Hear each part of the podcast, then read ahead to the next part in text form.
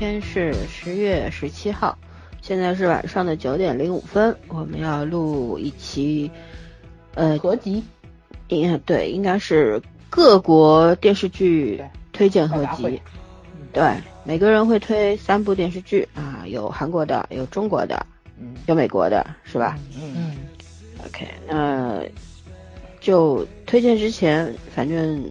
跟大家讲一下啊，我们推荐是因为我们自己的喜好，然后呢不强迫大家去看。其实刷剧是很辛苦的事情，因为我们我们看的数量是最多的，但是大家呢可以各取所需，嗯，可以根据我们的推荐去选择自己喜欢的剧集看，好吧？不浪费大家的时间，那我们就来做这个筛选的工作。然后正式的推之前呢，我们还是介绍一下我们的微信交流群。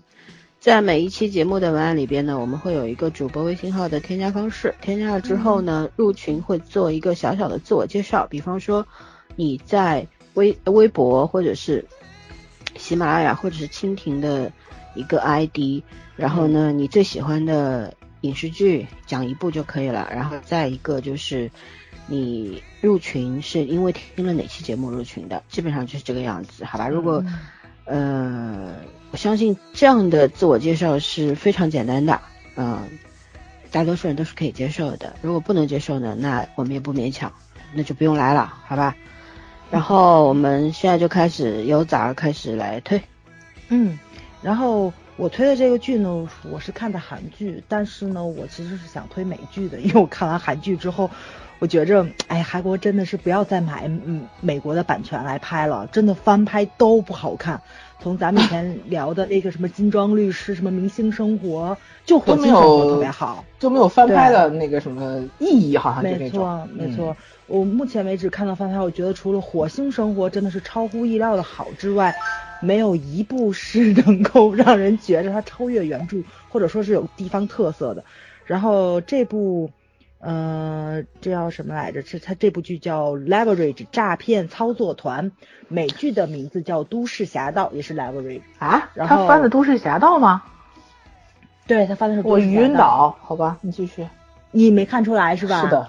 嗯，因为他从那个就是，呃，他把那个整个故事的线路，然后这个团队怎么组建的，然后人就是人物设定的所有东西，都是推翻重新来的。所以我只看了两集嘛，我是实在有那么一点点的接受不了，因为我特别喜欢美国那个原著，已经出了五季完结了，从头至尾，它那个故事性非常的完整，而且从他们就是呃这些人为什么要去做都市侠盗，到他们所有的人物性格，然后他们的感情的那个怎么说这种交往的流程，到团伙散伙，新的团队生成，然后有一部分人去。那个就是那个 Nate 跟那个 Sophie 两个人不是也就是退役了嘛？这不叫退役，他们叫什么？退隐江湖，两个人去过自己想过的小日子去了。他的那个整个的故事是非常完整的，而且不像咱们看的传统美剧，就是五个人然后就是互相组 CP 那种是完全没有的。当然，呃，那个 B 站上面也有很多就是比较小众的 CP。就是因为里面的两个女性角色实在是太有魅力了，跟任何一个男演员搭在一起都很有感觉。哎，他这部片子美剧很奇怪，就是在男男 CP 非常少，就是男女 CP 组的非常多。现在已经不流行男男了吗？呃，那我觉得他他那个那个编剧的那个指向性是挺明确的，他那个从拍到就是。就是演 Sophie 的那个演员中途不怀孕了吗？她没有办法出镜，所以呢，就是那个时候就是她插入的一个剧情，就是 Nate 跟 Sophie 两个人感情已经走入了瓶颈期，所以 Sophie 就离开了团队，然后就加入了一个新的女演员，是 Sophie 的另外一个朋友，就另外一个女骗子加入进来了，所以这里面差不多应该是三男三女，感情纠葛还是挺多的，但是他就是很东方式的那一种，他没有因为个人的感情去影响他们团队的一些协作的。case，所以是能够看出来他非常含蓄，谁跟谁配在一起都是完全可以没有问题。但是你如果说那是兄弟情，或者是团队情、友情，然后父女情都可以完全解释得通。呃，我觉得那是编剧玩的一个小花活，他没有想好谁跟谁在一起交往。但是中途的时候呢，可能是把一些呼声比较高的人凑到一起去了，比如说黑客跟女神偷两个在一起了，然后他们两个人约会的场所也很有趣，就是约会约在了美国特别知名的各个摩天大楼，就都是女那个，因为女神偷特别喜欢那个速降嘛。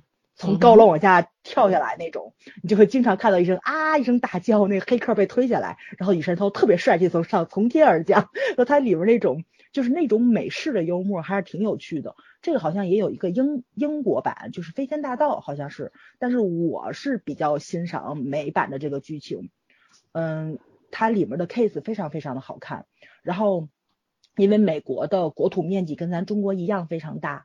所以你是能看到它有很多地方特色，而且影射了很多非常小众的社会问题，比如说一些运动员黑幕，然后就是教练性侵女运动员这些案子。然后因为它 leverage 嘛，它这个是筹码，或者说是就是说就什么就是说嗯以牙还牙这种这种术语不在里面嘛。它里面其实很多人就是来向他们这个团队来求助的时候，并不是想要。呃，经济上的赔偿，很多人是甚至想要一句道歉，或者说是我想要公道，我想要就是我心理上的一种就是解脱或者是什么的。所以你其实能看到他们这个团队很多时候那个案子很难处理下去，是因为这个东西不涉及到钱，是涉及到人的尊严，它是真的触及到了都市侠盗侠这个字的一个意义上。但是目前我觉得韩剧这个我看了两集，就是让我非常的不舒服。就是比如说 Nate 他这个人设，其实就是跟猫鼠游戏里面的那个保险特派员的那个角色是完全一致的。他是一个非常正面的角色，他应该是跟警方、跟政府、跟商界的人是在同一条阵线上。他为什么最后走到了道的这一方，就走到侠盗的这一方，是因为。美国嗯，司法公正或者说是医药这边保险这边理赔方面，让他极度失望，以至于他失去了自己的儿子，所以他就是，然后他又被骗，所以他就站到了 以暴制暴的这么一个对立面上去。那个故事是非常完整性的，而且他怎么样组建的这个团队，其实这四个人，他手下的四个人，骗子、打手、黑客跟神偷四个人都是单打独斗的。就没有任何一个人跟对方是有合作关系，有的时候甚至于是竞争关系。但是是因为 Nate 把他们四个人全都捉住过，是他一手把这个团队总结起来，就是结合起来的。这些人是第一次跟其他方面的人去合作，在合作的过程中，他们发现了这个团结的力量，然后是。比他们自己单打独斗得到那个快感要高很多，而且他们是真的帮助到了弱这个社会上的弱势群体跟边缘人物，这种快感是比他们偷到了一幅名画，然后骗到了一个贵族，对成就感是完全不一致的。你是能够看到从黑到灰，从灰到白这个人物的一个渐变的心理过程是非常非常清晰明了的。所以你在看的过程中，就是他们是有他们在底层生活中的那种小缺陷。但是他们的伤痛是慢慢剖离出来的，比如说一些难民政策，然后那个谁神偷一眼就能看出来那个孩子是难民是为什么？是因为他在孤儿院里面生活过。然后这些所有的人物，他们的自己的过去都是慢慢剖开的，剖开的过程中，你也是能够看到他们的人生的伤痛。然后美国的很多的底层的社会问题，它都是特别鲜血淋漓的展示出来。所以我特别特别的喜欢那个美美剧那版，它其实不太像传统的美剧，它的连感情，它连感情都是非常东方式，很细腻，人和人交往的过程中是慢慢的进入到了这么一个怎么说呢，就是水到渠成的这么一个过程，就甚至于 Nate 跟 Sophie 两个人最后为什么要退出这个团队，是因为他们觉着。嗯，第一，他们两个人想过自己的生活，是他们的个人选择。第二是这个团队离开了他们两个人，他们的接班人也培养起来了。然后这个就是他们最后的那个首领性的人物，也是比较超乎大家的预料嘛。但是那个最后的三人团队让。大家感觉到那个平衡感还是在的。如果把这个就是你的一些个问题交给他们，他们照样是能给你完成的，这种信任感也是存在的。所以他那个开放式的结局是一个非常非常圆满的这么一个故事的完结。所以我特别推荐大家去看一下美剧，嗯，有那么一点点长，因为至少有五季嘛，但是绝对是我觉得是比韩剧要好看的多。对对对，而且他每个案子真的是非常有趣，比如说怎么样打劫正在被打劫的银行，对，中国人讲螳螂捕蝉，黄雀在后嘛。对对，而且里面有非常非常的就是非常帅气的一些个，就是贯穿了五季的配角人物，比如我说那 Sophie 的那个另外一个女骗子的朋友，那是一个非常酷的姐姐，而那个姐姐身手很好，还能打。然后还有就是两个，好啊。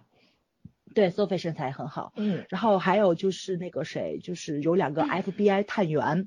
那 FBI 因为他们在在行骗的过程中，进行 case 的过程中，FBI 跟 FBI 探员是有那个合作关系的。其中一个 FBI 还喜欢上了女神头，然后每一次见面都很奇怪，你知道吗？就各种场景，包括就是他们的其中一个假身份不小心被陪审团抽中了，然后你要以陪审员的身份去进入到正常的那个社会中去，嗯、但是因为他们的就是那种思维方式跟这个视角问题，他们在法庭上，然后发现了有人在利用陪审团作假，然后你就会发现这个莫名其妙又又变成他们的一个 case 了，因为他们不希望司法公正被介入，然后还有很多，比如说美国的议案怎么样通过，他们要去法院里面偷一条议案出来，就它里边很多莫名其妙的东西，他们要对抗特别大的医药代表、特别大的食品公司，然后还要对抗美国的军方，所以他他其实这里面真的是理想，这就是个理想主义的王国。其实很多事情真的很难实现。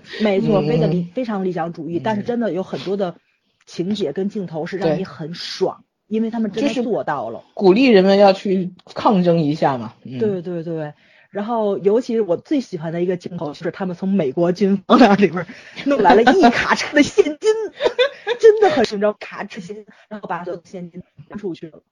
然后你是能看到他们把这笔钱送出去之后，所有的人其实情绪都很低落，因为他们就是也很爱钱嘛，他们也很爱钱，然后把自己的钱分出去的时候是很难受的。但是他们会从其他的地方把钱找回来，比如说他们打击一个比较坏的公司，那个公司的股价的波动，其实是 Nate 很聪明，你提前买了涨跟跌，其实从那里面就已经把钱赚回来了。其实就你能看的过程中会发现他们的知识量，比如说涉及到政治，涉及到法律，涉及到医学，然后涉及到艺术，尤其是 Sophie，Sophie 是个骗子，你是看到她既既能演妓女，又能演那个贵妇的这个超级嗯超级厉害的这么个女骗子。嗯骗子就是这样的，什么都可以搞得定。没错没错，什么都能干。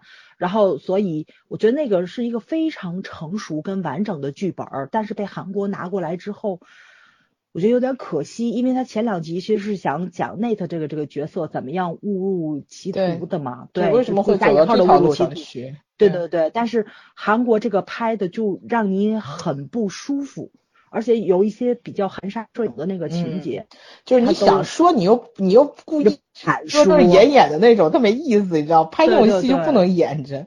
嗯，没错，所以你看的过程中就有那么一点美剧的，就那个非常好。如果有人比较喜欢英式的那种绅士范儿的，可以看一下《飞天大盗你这抓大旗做虎皮，》。我跟你对，讲。英英国的那版是嗯不一样侠盗风，嗯它走的是比较偏向呃英国的那种，他很多案子没有就是很宏大，可能有的时候他们就是就是就是那个去折磨一个人，只是因为那个人碰洒了的咖啡，就是呃英国那边会更细节的东西一点。对对对，英国你知道我为什么不爱这个片不这个剧吗？嗯，我觉得美国人特别白莲花，嘴上整嗯整天搞这种，我我拯救世界，不是这不公平。其实这个你要看站在什么角度上，对吧？我嗯我扫一下，泼一泼一下冷水，因为可能纯粹是看一个故事性的情况下，你会觉得它很有趣，而且呢，嗯可能还要给你一点增加一点知识量，是吧？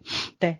然后看的观感是很爽的，但是呢，我觉得如果你是站在一个你你要的是实际正义还是程序正义这件事情上面，我觉得我会更加注重实。际正义不，我会更加在乎程程序序正义。正义，啊。对，因为我嗯我一直对这种什么抢银行啦、侠盗这对，这些没没有，嗯，没有兴趣，因为因为我可能工工作性质、专业性质对决定的吧。对，对，嗯，因为真正的，因为这个为什么你们刚刚说理想主义者，我我是同意的，因为在我眼里面，理想主义者其实不是一个褒义词，它是一个中性词。它嗯有时候很多的理想主义者他会误入歧途的，对吧？因为有很多嗯事情他会渐渐的，你一开始初衷都是好的，后面会渐渐失控，因为人性是善变的。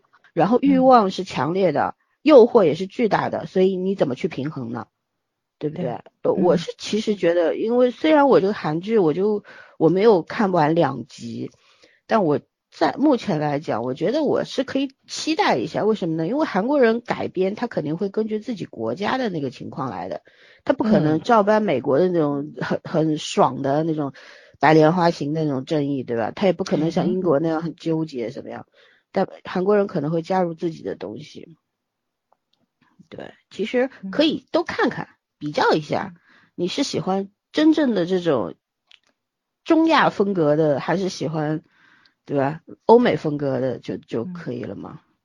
嗯，我多说一句啊，美国没有白莲花，它最后其实是人性的挣扎上的东西也是有，但它没有表现出来这么多，还是嗨的东西比较比较一目了然一点。因为那个我不是说这个剧白莲花，我是说美国人的正义感就是白莲花，你知道白莲国。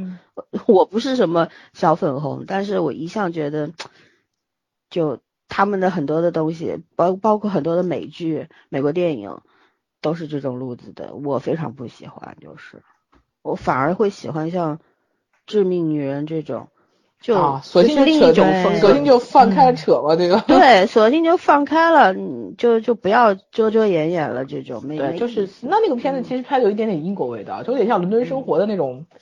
对，喧闹版感觉是，嗯，对，然后你继续，那早吃完了吗？嗯，反正差不多，就就这意思吧。对，反正就大家喜欢了就看一看。对，嗯，OK，那圈圈，我顺便把他这个说一下，我我真的一开始不知道他是都市侠盗的这个韩韩韩国版，如果知道的话，我觉得这片子我实在是。看的莫名其妙，你知道吗？我单看这，我是因为他看到 Leverage 之后我就看，因为我很喜欢这部美剧。嗯，是，但是我当时刚开始就想着，他们翻译叫诈欺师嘛，我以为他是从日版的那个找的灵感，或者是找那种剧本创作。然后看的时候我就觉得，嗯，他想 cosplay 玩家，我有这种这种感觉。对他跟宋承宪那一部真的挺接近的可是说实话，他完全没有 cos 到。玩家的精华部分，那个片子虽然也是个理想主义，说白了，但是那片子就我们看着还是挺爽的。对，那片子是对那片子韩国拍到目前为止是真的挺爽的，就这个类型里面比较爽。好就好，坏就坏，这片子又不是跟你探讨人性、人性多面性的，这片就是就是为了爽的。然后我觉得那片他他。李东健其实也挺有魅力的，但这片子完全没给他拍出来，你知道吗？他我觉得他很窝火。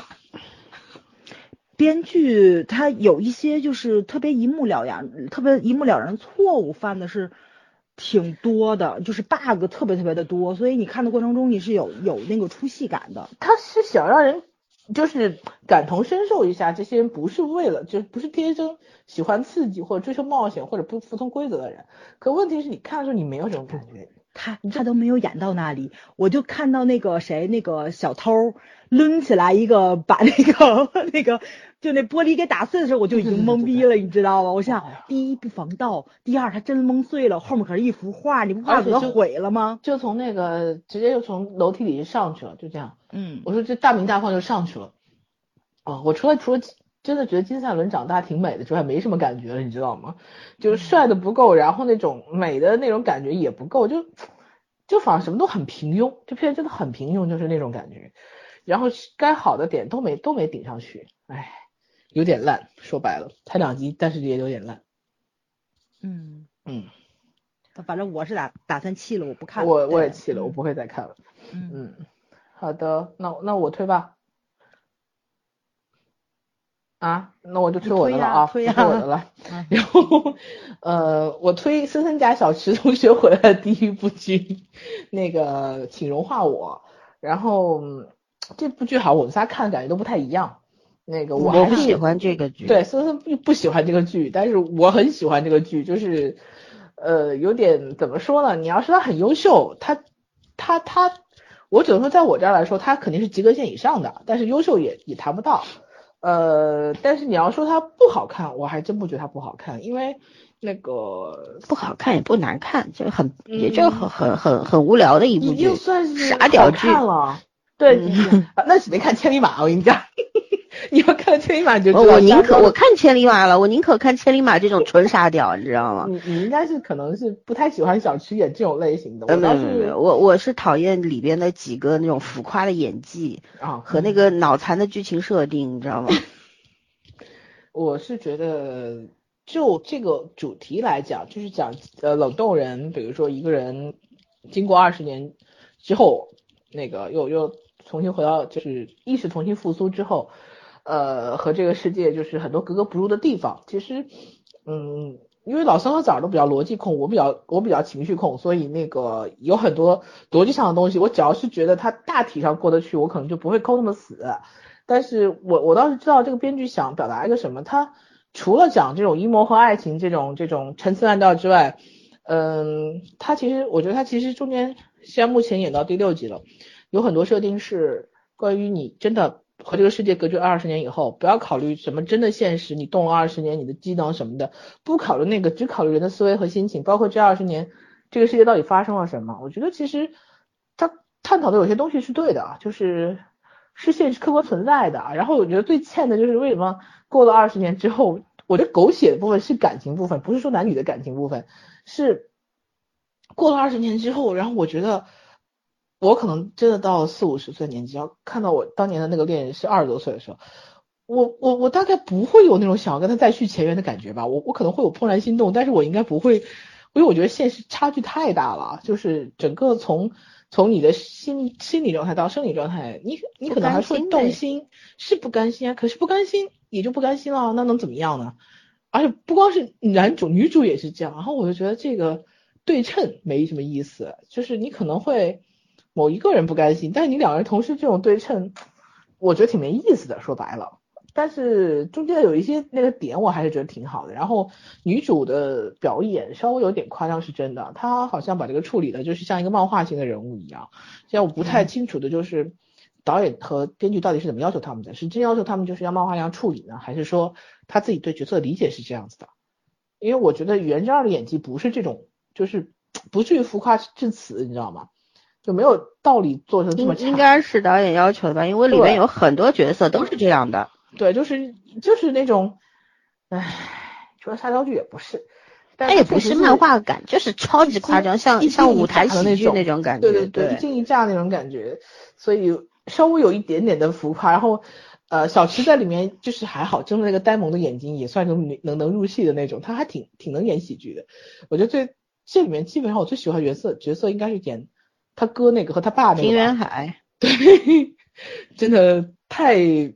怎么说点睛之笔了，然后所有的细节他都能跟得上，所以我真的觉得有些配角可能虽然是天生的配角，但真的是就是那个亮亮色，嗯，确实是那个亮色，呃，然后其余的我对剪辑没有什么问题，因为我一直觉得深岛剪辑我是喜欢的，然后我只是觉得他的幽默感和那个白美金的幽默感好像现在说叫白美琼我不知道，然后和编剧的幽默感不在一个节拍上，就两个人各自有各自的那种。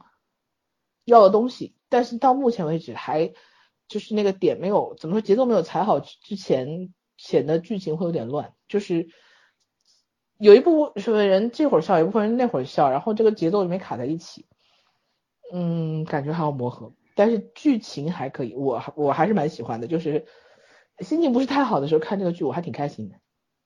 我我觉得我要吐槽几点，嗯，是他的道具实在是太烂了，还有那种时间感是没有的。你九十年代和这个二零一九年，二十年前、二十年后，对吧？一呃男女主，你看，首先九十年代哪有九九年哪有那么薄的？那个办公电脑屏呢，对不对？不可能有。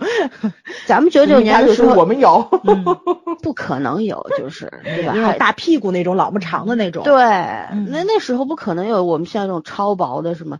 还有一个，你比方说男女主不是都冻住了吗？冻了二十年醒过来，对吧？而且这个实验室已经发生过变化了，从地上到地下，他们俩醒过来都能找到衣服。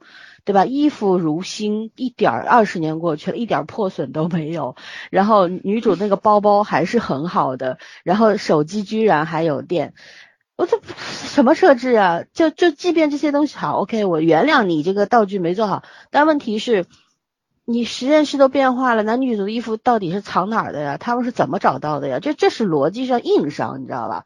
我看到这个时候我就摇头，我就觉得这个剧我觉得包包其实是有问题的，可是衣服还好，因为他们两个的衣服我看了一下，因为二十这也要这这这可以不用讨论这个话题。我我的意思是为什么？我觉得其实其实他们在准备的时候是有淡化的，就是二十年本身有一些东西是会反就会反复，潮流是重复的嘛。另外，男主和女主的衣服是那种不太有年代感的打扮，不是，我不是说款式，我是嗯说破损。你二十年，你衣服不会折旧吗？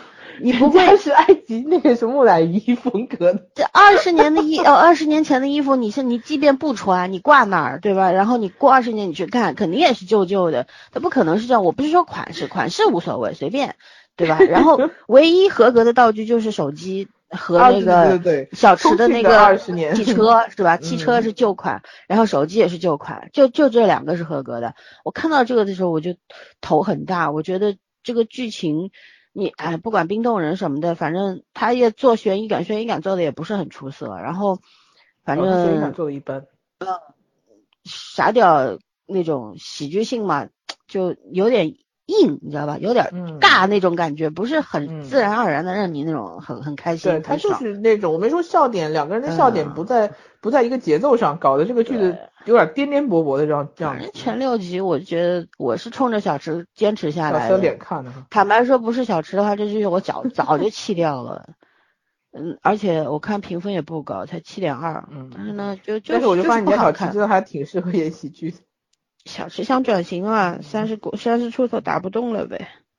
三十出头打不动。对啊，不可能打一辈子啊，你总归要转型的呀，对吧？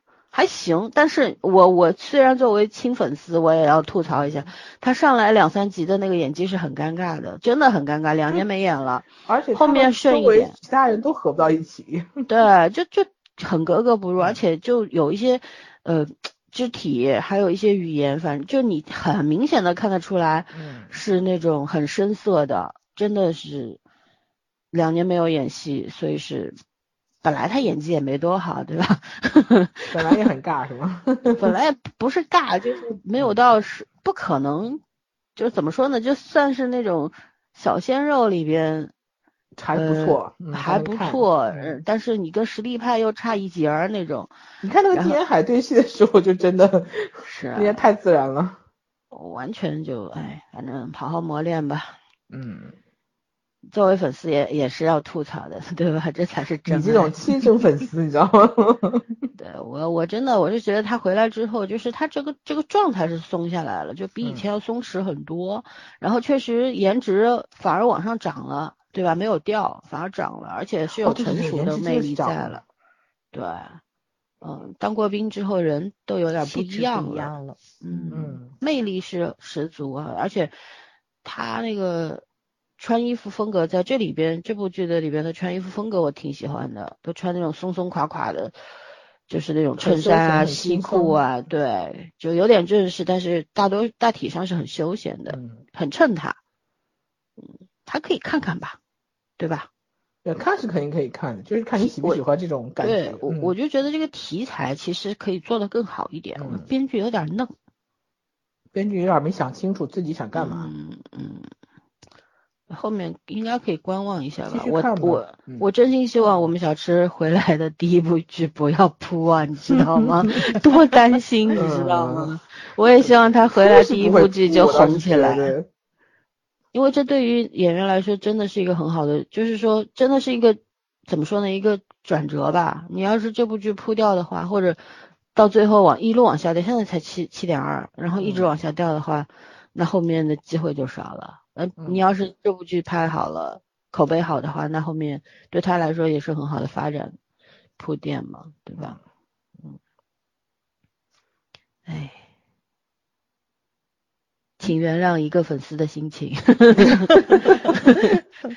哎哎，粉丝心情也正常，嗯，不是，就是真的。你如果说我我为什么我我看这个剧我就有点恼火，就是因为他那个真的是逻辑的硬伤和那个道具上的，我道道具实在是蠢到不行的那种感觉，你知道吗？嗯，不太用心，其实是不用，真的不用心。嗯他其实韩就是让我出乎意料，其实韩剧在道具方面做的是很好的，没错，嗯，对吧？韩剧在这方面特别精致做的，然后这个让我出乎意料的粗糙，我们不理解，而且是申导，哎，怎么会犯这种低级错误？我不理解。就我觉得他们俩，我现在看一看，我觉得他们俩是比较没默契。嗯可能他们俩没有团队没有 CP 感好吧，嗯，嗯，哎呦，嗯，这个剧就可以基本上就是推荐到这样里，然后有兴趣就看一下，就就嗯开心，然后开心看帅哥还是可以的。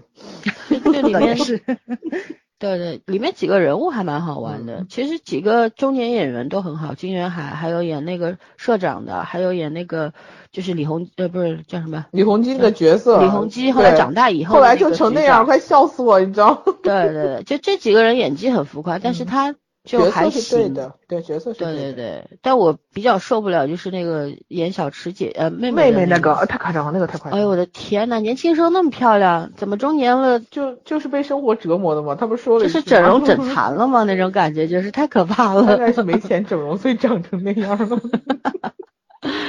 就有点夸张，嗯有点浮夸，就那个。希望后面会好一点。小池一脸嫌弃他弟弟妹妹，笑死我了。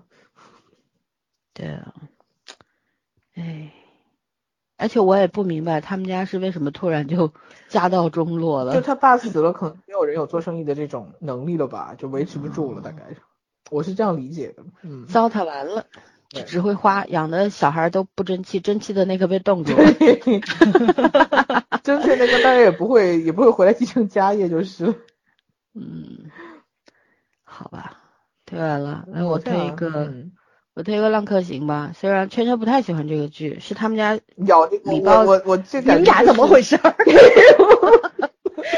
互相吐槽，互相喜欢，就是这样。啊没有没有没有，其实这个剧《浪客行》是这样，因为圈圈先看，后来二群有一个小伙伴也嗯看了，看了之后他们俩的都都一致认为这个剧本不行。我是后来看的，我我因为我也很喜欢李胜基嘛，对吧？嗯然后呢，对这个题材我是喜欢的，我是先看了一下那个他的那个呃要呃这么提提提案上面的，嗯然后他讲的是什么呢？讲的就是韩国的这个每年，因为作为一个半岛国家，对吧？又没有嗯这个军事主权的，然后他每年都会花很多的钱在购买这个军在军费上面，然后购买战机。那么战机呢，其实是两家海外公司，我们也不说是哪个国家的了啊，基本就是美国嘛，对吧？海外公司的这个 还都是哪家的，就是 呃，这个飞机制造公司制造的战斗机，然后呢，分别派了两个代表，就是谈判代表过来到韩国这边来谈判。那么这两个代表很有意思，一个老家伙，男男的老头呢是这个另一家公司女代表的这个师傅，两个人还曾经有情人关系，就很复杂。但是呢，这个女的，嗯、怎么说呢，也不算青出于蓝吧，但是他们最后反正就成了竞争对手了。嗯那么这个女的就是就这个事情是怎么发生的？李胜基为什么会加参参与到这个事件当中？是因为他是一个呃未婚的叔叔，因为他有个侄子，他侄子的父母就是母亲现在还不知道是什么身份，但应该是嫁了有钱人了，但是爸爸呢就早就死掉了。然后呢，这个侄子就被扔在孤儿院，然后他却把这个侄子带回来，嗯然后呢，侄子跆拳道学得很好，就 又飞到摩洛哥，整个代表韩国的这个交流团啊，都是小孩儿，飞到摩洛哥去参加这个交流表演，结果这架飞机就出事儿了。那么这个嗯出事儿其实是这个女性这个飞机公司，就是飞飞机公司这个女代表找人干的恐怖袭击啦，嗯，故意在飞机上制造了啊、问题险情，然后导致飞机坠毁，然后上面的人全死了。当然有两个人没死，一个是参与作案的副机长，还有一个就是这个恐怖分子，嗯就是这个样子。然后李胜基嗯就到摩洛哥去吊唁，对吧？去去谈判，因为那一家公司的飞机，因为这架飞机是另外一个竞争对手公司的飞机，那么怎么办呢？大家要谈赔偿啊什么，但是在机场李胜基就在那个看到了那个恐怖分子，所以就展开了追逐。第一集、第二集，我替李生基非常的累，他真的狂奔一路，一直打，一直摔，一直跑，一直在跑酷屋顶上面翻来翻去，这个体力也是好。拍这部戏，我们家小池拍文戏，他拍武戏了，你知道吗？就 一路狂奔，你知道吗？对，两个人掉了个个儿那种感觉，而且李胜基身手真的是还不错，毕他好像也是当特种兵对吧？服役的时候，身手蛮好的。然后，嗯，就他原先的职业是个替身演员，而且。会跆拳道啦，空手道啦，这个道那个道，反正武功蛮强的。我觉得他很牛逼，警察也牛，对比谁都牛啊，比特工都牛。那么女主秀智呢，其实也算是智商在线的这么一个女特工。反正这个事情就是这么开始的，然后一直往下演。剧其实剧情特别简单，但是我觉得这个剧我反而很喜欢的原因是什么呢？我觉得它呃整个逻辑是很流畅的，而且它在。很多地方它是很稳得住的，而且它是几条线并进的嘛，几条线并进的情况下没有乱。到目前为止八级了，嗯，我我推荐一下，如果喜欢这种题材的，可以看一看。目前收视算很好的一部戏，很好了，啊，八点八点六吧，评分是。那我觉得还有一有个要提的是，就韩国人一贯的敢拍嘛，因为他。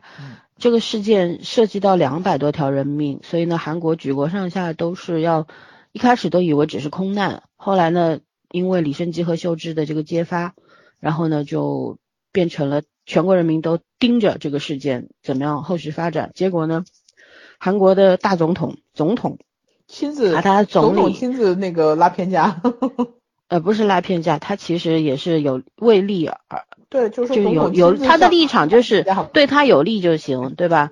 嗯，他不帮任何人，他只帮他自己，所以他在里边，国情院院长想要去查这个事儿，他使使绊子，然后里边还有一个就是跟那个类似于像恐怖组组织有合作的，居然是这个总统的。辅佐了他十几年的那个辅佐官，现在的那个秘书市长，嗯，所以他整他很韩国人，韩国编剧对财阀呀，对政政客呀，都是满腔仇恨嘛，在这个里边尤其强烈，就是在这个编剧的笔下，反正有钱人和财阀没有一个好东西，都是坏坏人，而且坏的各有特色，就很有意思，嗯，但是他把那个政客的那种丑恶的嘴脸写的又很有层次感，就是。呃，他他们并不是说为了贪钱，或者是单纯为了贪利，或者是贪权，而是这所有的一切他都要。然后呢，他想在卸任之前呢，就是安安然安全度过。但这个总统奥妙在哪里呢？他其实是跟这个总理啊认识了很多年了，他所有的主意其实看上去都是总理替他拿的，坏人都是总理去做的。其实这个总统非常聪明，他就是就是。明明面上面是都听你的，暗地里面其实他自己特别有主张，嗯哼，而且挺有有几场戏，我觉得拍的挺挺深奥的，我觉得还不剧透，大家去看一下吧。就是几个这种政客坐在一块儿的时候的那种交锋，就是说起听了说一堆，想想什么都没说那种，是吧？嗯，都是笑面虎，都是打太极，你知道吗？打来打去，那就看这个片子就觉得。很很可悲，就心里边挺凉的那种感觉。你看，就老百姓的命不值钱，都是蝼蚁。政客拿你，你死两百多人怎么了？你两百多个家庭破碎怎么了？所谓的大利大义嗯，是对他们还，而且那些国防部长啊什么的还口口声声，对吧？呃。就人死了怎么了？我们的这个有几呃几百万的这个士兵需要保护，我们要为了未来那个做出对我们的国防需要加强，所以牺牲一点人怎么了？就他在里边提，就是讲了这些非常显而显而易见的这些问题，但是这些答案其实站在不同立场的人会给出不同的答案嘛，对吧？这里边探讨的也蛮好的，我我还我还是挺推荐这个剧的，嗯，可以看看。就是我唯一不满意的是李胜基打不死，你知道吗？身上中了枪，然后打的乱七八糟了，已经就真的是，因为他一一一直在打，每一集都在打，而且满血的那种，血量是满。对他打打到就是你第一、第二集的时候，就是他跟那个摩洛哥的那个杀手，那那个是那个那个杀手非常厉害，然后两个人啊，太惨烈了，但是还而且他还中枪了，还中刀了，但是屁事儿没有，就这个我有点觉得有点失真了，就就有点游戏里面的人那种满时刻满血，对，就非常的不真实这一点啊，嗯，但是里边还有一个人是值得一提，就是札幌，很帅，在里边，你们不知道札幌是谁吗？谁呀？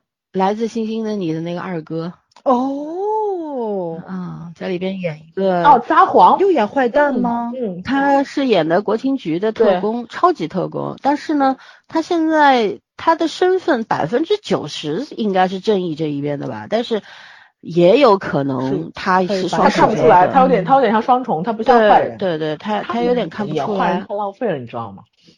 嗯，就一看就是坏人的脸。反正反正就觉得，嗯，这个剧是值得看的。他在这么多坏人，就是或者亦正亦邪角色里面，这里面是最帅的。对，而且他是他在这个里片子里面很帅，对，是真的，是的，嗯。虽然戏份不车叔，没有没有，他他比车叔邪性。不不不，我说的是就想到车叔演的那部剧啊，就是剧很烂，但是车叔那个角色特别成功。车叔一直都很帅的。嗯嗯嗯，这个剧倒没有很烂，但是就是不符合我的审美而已。这个剧不烂，这个剧其实我觉得是八分以上，有从我的角度看，目前八集是八分以上的作品，水平还是很好的，但是就是还是有缺点，但是问题没有就是前一部那个什么。小池那个请融化我那么多，我觉得它的流行性，这个片这个剧的流行性太高了，是而且像韩国这么多同类型剧的综合热点集中了，就是它集中比较顺畅，但是没有惊喜。对它，嗯，该怎么说呢？就是说它很多的这种大的元素，所有的元素你都看过，然后对啊，但是它融合的很好，可问题是没有惊喜啊，就应该这么演。就我这种什么灾难片、惊险片，包括这种，呃政政治有些政治惊悚片啊，什么看多以后，你看这片就没有任何惊喜，而且我我就我就始终觉得秀智和李胜基没有 CP 感。我我坦白说，我看剧不在乎什么惊不惊喜，我是要看整个剧情的一个。那那就是说你要看流畅度应该是没问题，可是你没有，我要看的是逻辑，它的节奏流不流畅，对吧？然后它整个整体的那种观感怎么样？还还有它的那个。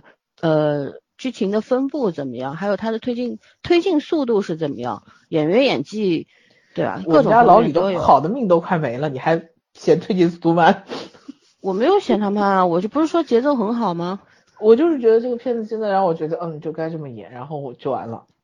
而且如果要看同类型、同类就是同类剧的话，它真的都排不上前三，所以我就对他们家没有什么兴趣，就是没空。我现在也差不多看到第六集了。就插着空，然后能看两眼那种。哇塞，你们都太厉害了，真有时间。反正你让我看具体剧情没有的。你像他，但是这个剧只有两集，你总有时间看的吧？对，插空嘛。然后，但是你就像他，我还是可以溜缝看进去的。可是深山花我就看不进去。哎，这个其实你看剧的心情也是根据当下的你自己的心态决定的。我深山花到现在看了四次了，我只能看到第四集，我看不进去。而且，就像你们以前很喜欢那个啥。车叔那个叫什么来着？和轩儿那部《市政厅》，我也很喜欢，我也很喜欢。我我是看了七八遍都没有看进去，我就是不喜欢，这没办法，个人审美问题，对对吧？而且我我觉得我比较我的偏好就是在于像这种军事类的、刑侦类的。律政类的我会比较喜欢，然后也会喜欢像 Melo 体质这种或者耀眼这一种类型的。嗯，反而就是说那种很无厘无厘头的啊，或者说是那种嗯纯爱的，我是看不进去的。我就是没有核心感哈。天生不喜欢这种东西，就不爱看，没办法，是就点都不会点开，就这个样子。好了，推完了，反正咱们看剧也不可能口味一致的，就各自挑自己喜欢的看就好了。听众也是一样啊。每个剧都有缺点、优点、优点的。别看我们现在是在推剧，但是我们也会说它的问题，所以大家还是择优录录取，好吧？嗯，好吧，下一波早上来。嗯，我下面这部剧就是老孙不爱看的无厘头沙雕。没有 千里马还是可以的，千里马绝对可以。对，这部片千里马我看了，嗯，是吧？挺好玩的。嗯，千里马这就是为了好玩才看到吗？这叫很便宜，千里马超市。对，然后。那个我也是只看两集，目前出了四集嘛。四集了，嗯，对，因为他前面慢慢的铺的过程中，我看一直在想，他是想讲剧情，他还是想揭露社会问题，还是想探讨人性？看到了第二集结尾，嗯，他可能就是他就是想讲那个这个搞笑一点点，讲无厘头啊什么的。但是它里面穿插了很多的内容，还是让人看着挺戳心的，挺暖心的。嗯，目前为止，这个怎么说呢？就是呃，我因为我只看了两集嘛，所以我不知道第三集、第四集的剧情会有一个什么样的跨度问题。所以我前两集给我的感觉就是，他们的这个被下放的郑理事其实是想把超市给整黄了，但是目前为止他做的一系列的事情，反倒把超市给盘活了。嗯，所以我看的过程中，呃，我觉得他这种微妙的反转还是挺吸引人的。再加上真的所有的演员太敬业了，太放得开了，对对对，对吧？嗯，就就包括我们经常说嘛，就是说自打做了电台之后，经常在想这个剧本如果咱们买来之后，谁能去演这个角色？或者说这个剧本怎么改，你会有这种这种比较的心理在里面。但我看的过程中，我也觉得这个剧本真的是很难复刻的一个呃剧，就他真的拍的是非常非常的爆笑，然后怎么改的，但是他又没有韩国本土化这么严重。我觉得它其实是一个怎么说呢，就是你放到任何一个国家，然后任何一个文化里面都可以展现的这种沙雕的搞笑爆笑的情节里面来。这是属于比较全球化，不是民族化的东西，所以我觉得如果拿来的话，咱们是能拍，但是能不能有人家演员演的这么的到位，这么放得开？其实因为它里面那个放不开，我们没有这样这样好的演员。从危机机的时候我们就聊过这个话题了，对，剧本完全给你，你就照着拍。拍不出来，对，拍不出来。它里面的其实台词相对来说并没有那么的复杂，而且其实每一个人都有负责喜剧搞笑的部分。但是到目前为止，我看的两集里面去，我觉得每一个人处理的方式都不一样。然后有的是大而化之的，有举重若轻的，有含而不露的，有的就非常外放。然后所以。他的那个就这个所有的人在同一个舞台，就在一个千里马超市里面，同一个舞台去上演他们本职工作的时候，就是那种冲突感，跟 怎么说呢，就是那种呃反转的魅力，或者说对比的那种魅力，就真的非常非常的到位。甚至于演着演的时候，跟印度片上他唱起来跳起来了，就他的那种突兀。让你很顺畅，我觉得我接受起来特别良好，你们知道吧？我觉得比印度片接受的都要良好，我觉就应该这么演的感觉。所以我觉得这个是导演跟编剧非常厉害的这么一个地方，他们是真的就已经完全把喜剧做到了极致，而且我觉得是他们演员找的非常好，里面所有的演员咱们都很眼熟，但是我估计没有一个人能把他们的名字都叫出来。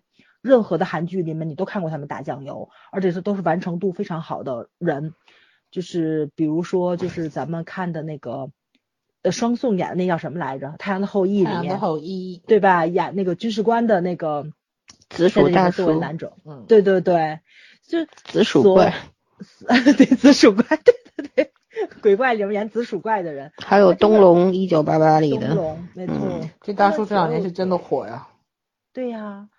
就他们这些人，其实相对来说，你看全都认识，因为他们所有的比较火的韩剧里面都演了黄金配角，而且每一部都都是那种完全不一样的脸，非常的百变，你认识，但是他演什么就是什么，你看的过程中你没有任何的代入感，他就是目前的这个郑理是绝对不是紫薯怪，包括咱们现在看的那个谁灯笼也绝对不是灯笼，对吧？区分感非常非常的明显，嗯，而且我觉得。到目前为止，他应该是有会有感情线，对吧？在这样一部沙雕剧里面还能插感情线，我觉得也也挺厉害的。而且，呃，很莫名其妙的，竟然淡淡的有一点点的浪漫，我觉得。对，是吧？他在里面是一个反差萌的角色。没错，没错，真的是有那么一点点的浪漫。所以我觉得这都是镜头语言，它有高级的东西在里边，对吧？对，而且。嗯，我看到现在，我觉得就是演东龙的那个角色，他妈妈应该是不是去世了？因为他给的那个镜头感是很很诡异、很怪异的，就其实这是一个悬疑的点。我觉得他妈妈应该是去世，是活在他的幻想里。他那个镜头感还是很明显的，就是角度问题，包括其实其实是有伏笔，你看他拼拼了命的读书啊、学习啊什么什么的，我觉得也是一种，也是一种，也是一个伏笔在里面。他为什么要那样或者怎样？嗯，对，所以你目前看到现在为止，你是知道每一个人其实都有他的伤痛，跟他要留在这个超市里面的目的。嗯，大部分的角色其实都已经通过两集的这个里面去讲了，但是主要角色，比如说郑理事为什么下放到这里，为什么那个大 boss 还开车过来看他，他其实里面有很多悬疑的部分在里面，而且就是那种人与人之间关系的那种温馨的处理是非常到位的。而且我看到现在，我觉得虽然郑理事也是想毁了这个超市，但他这个人应该是一个很善良的人。嗯他嗯做的很多的事情就是是双重目的，既想把超市毁了，又想帮一下那个人，但是没想到反倒这个善心或这个善念起到了一个反作用，把这个超市就这个蒸蒸日上起来了。所以你看的过程中，这是一个很正向的这么一个喜剧片，非常嗯混乱，非常热闹，但是绝绝对对特别有人的那种温度在里面。所以我还是就是决定继续往下看，对，肯定是要往下看的，非常非常好看。我觉得大家可以笑吧，七十多分钟呢，时间也不短，你绝绝对对能开心的看这么一个多小时的片子，绝对不会让你失望的。他这个感觉很像韩国那种长的家庭剧的那种，就是都是最普通的人的那种生活，对吧？然后里边爱恨情仇啊、人间温暖啊都有。然后其实我觉得这个这里是可能还会有其他的任务，因为会长跟那个什么什么专这这专务啊还是什么的。专务对对专务。不是利用这个利用这个千里马超市做假章啊什么的嘛，说不定这里是还有这个另外的 任务啊，不一任定。务，对对嗯对，嗯，反正后面它它内容应该可以很丰富的。对超而且超级讽刺这片子拍的，嗯，对，而且我真的超级喜欢他的，就一些那个小那就那些个叫什么开的脑洞吧，竟然客户服务服务那个满意度竟然是王 坐在上面。啊，然后反其道而行之，但是我觉得他那个真的是讽刺，可能是就是嗯你对他各种讽刺嘛就是很多黑色幽默。没嗯，错对没，错，嗯长毛的那个车蜡，我快笑疯了，对，对那东西有什么用？我还没想通。那东西好恶心，我就觉得。不是他那玩意儿有什么用？我觉得他是在讽刺这个营销做得好，然后观众对就是说这么一个然后三岁智商。对，根本就没有什么任何用，而很恶心的一个东西，竟然卖的很好。呃我跟你讲，今这个这个我发挥一下，我刚刚在录节目之前嗯看了半小时的那个淘宝直播，李佳琦卖零食，李佳琦零食节开始。对卖零食，因为他每月卖一次，好像他卖的很多东西，除了我知道的就是那个嗯藤桥牌鸭舌算是比较有名的，对吧？其他的东西其实都我听都没有听到过，但是呢，他每一个都说好好吃啊，都是我最喜欢吃的，我到哪儿到哪儿我都带着它。他那身材像吃东西的身材，然后他好像是刚刚做了陶瓷牙是什么的，反正不能嚼，啊你知道吗陶瓷？牙吧，应该啊、然后嗯吃吃啥东西都是前面两三颗牙在嚼，像兔子一样，笑死我了。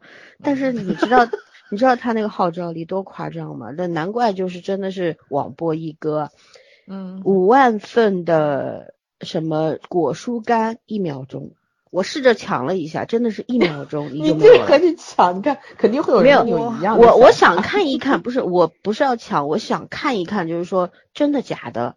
哦，这么好吃是吗？不是想看一看，真的这个是噱头，就是说你五五万它有一秒钟抢空还是嗯怎样，是真的假的？但因为我之前不是看过一篇他的文章嘛，他的专访嗯就写他整整个直播是怎么做的，他们整个公司就供着他一个人，所有的人都是围绕他开展工作的，我很好奇。但是呢，我后来。但是他哦对，还有一样东西还不错，就是我经常买的，在那个山姆超市啊什么的买那个蔓越莓嗯干，然后买了一嗯。份，确实便宜，然后也是，但是它比较就是说原价是八十多块，后来卖六十多块，相对来说在很多的像二三十块钱的零食里面，它算价格比较高的，所以这个东西我抢到了，其实也没抢，就嗯。点进去看了一下，哦还有，我就下单下了一份，单对，因为便宜二十块，对吧？但是嗯。其他东西就像那种二十几块钱，什么九包的薯条啊，什么嗯。一百四十八块钱十片的牛排啊，反正这种都是瞬 瞬间没有。我就其实你们刚刚讲千里马的时候，我就一直在想李佳琦的这个，嗯，也是有一种惯性消费的啊。嗯，还有就是，其实这种也是，其实我是很欣赏李佳琦的，我觉得他在这条路上，其实做的好的，对吧？在这个里边是 number 嗯 one 的，他绝对是有人值得学习的部分在那边的，这个是其他的话题了，咱们就不深讲。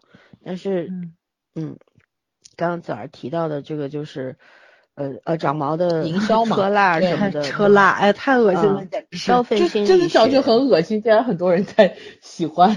猎奇嘛，对但是它那个就是长出来不是黑色的吗？我第一反应就是画一个蝙蝠侠的标志，你不觉得也很形象吗？就这也是毛啊，蝙蝠我一开始看到他在车上画的画一个一颗星，我心想好心是不是暗欧，对，是不是想要以后那个花就是婚车上面那个花不要扎了，头花不要扎了，直接画一画一朵在上面就好了，就不懂，我是没有，因为知道这个片子是个很无厘头的一个沙雕剧，所以说 OK，它所有的设置都挺滑稽的，对吧？但是嗯你要是真稍微动，就是质疑一下，就是诶，这车了 到底有什么用啊？么用？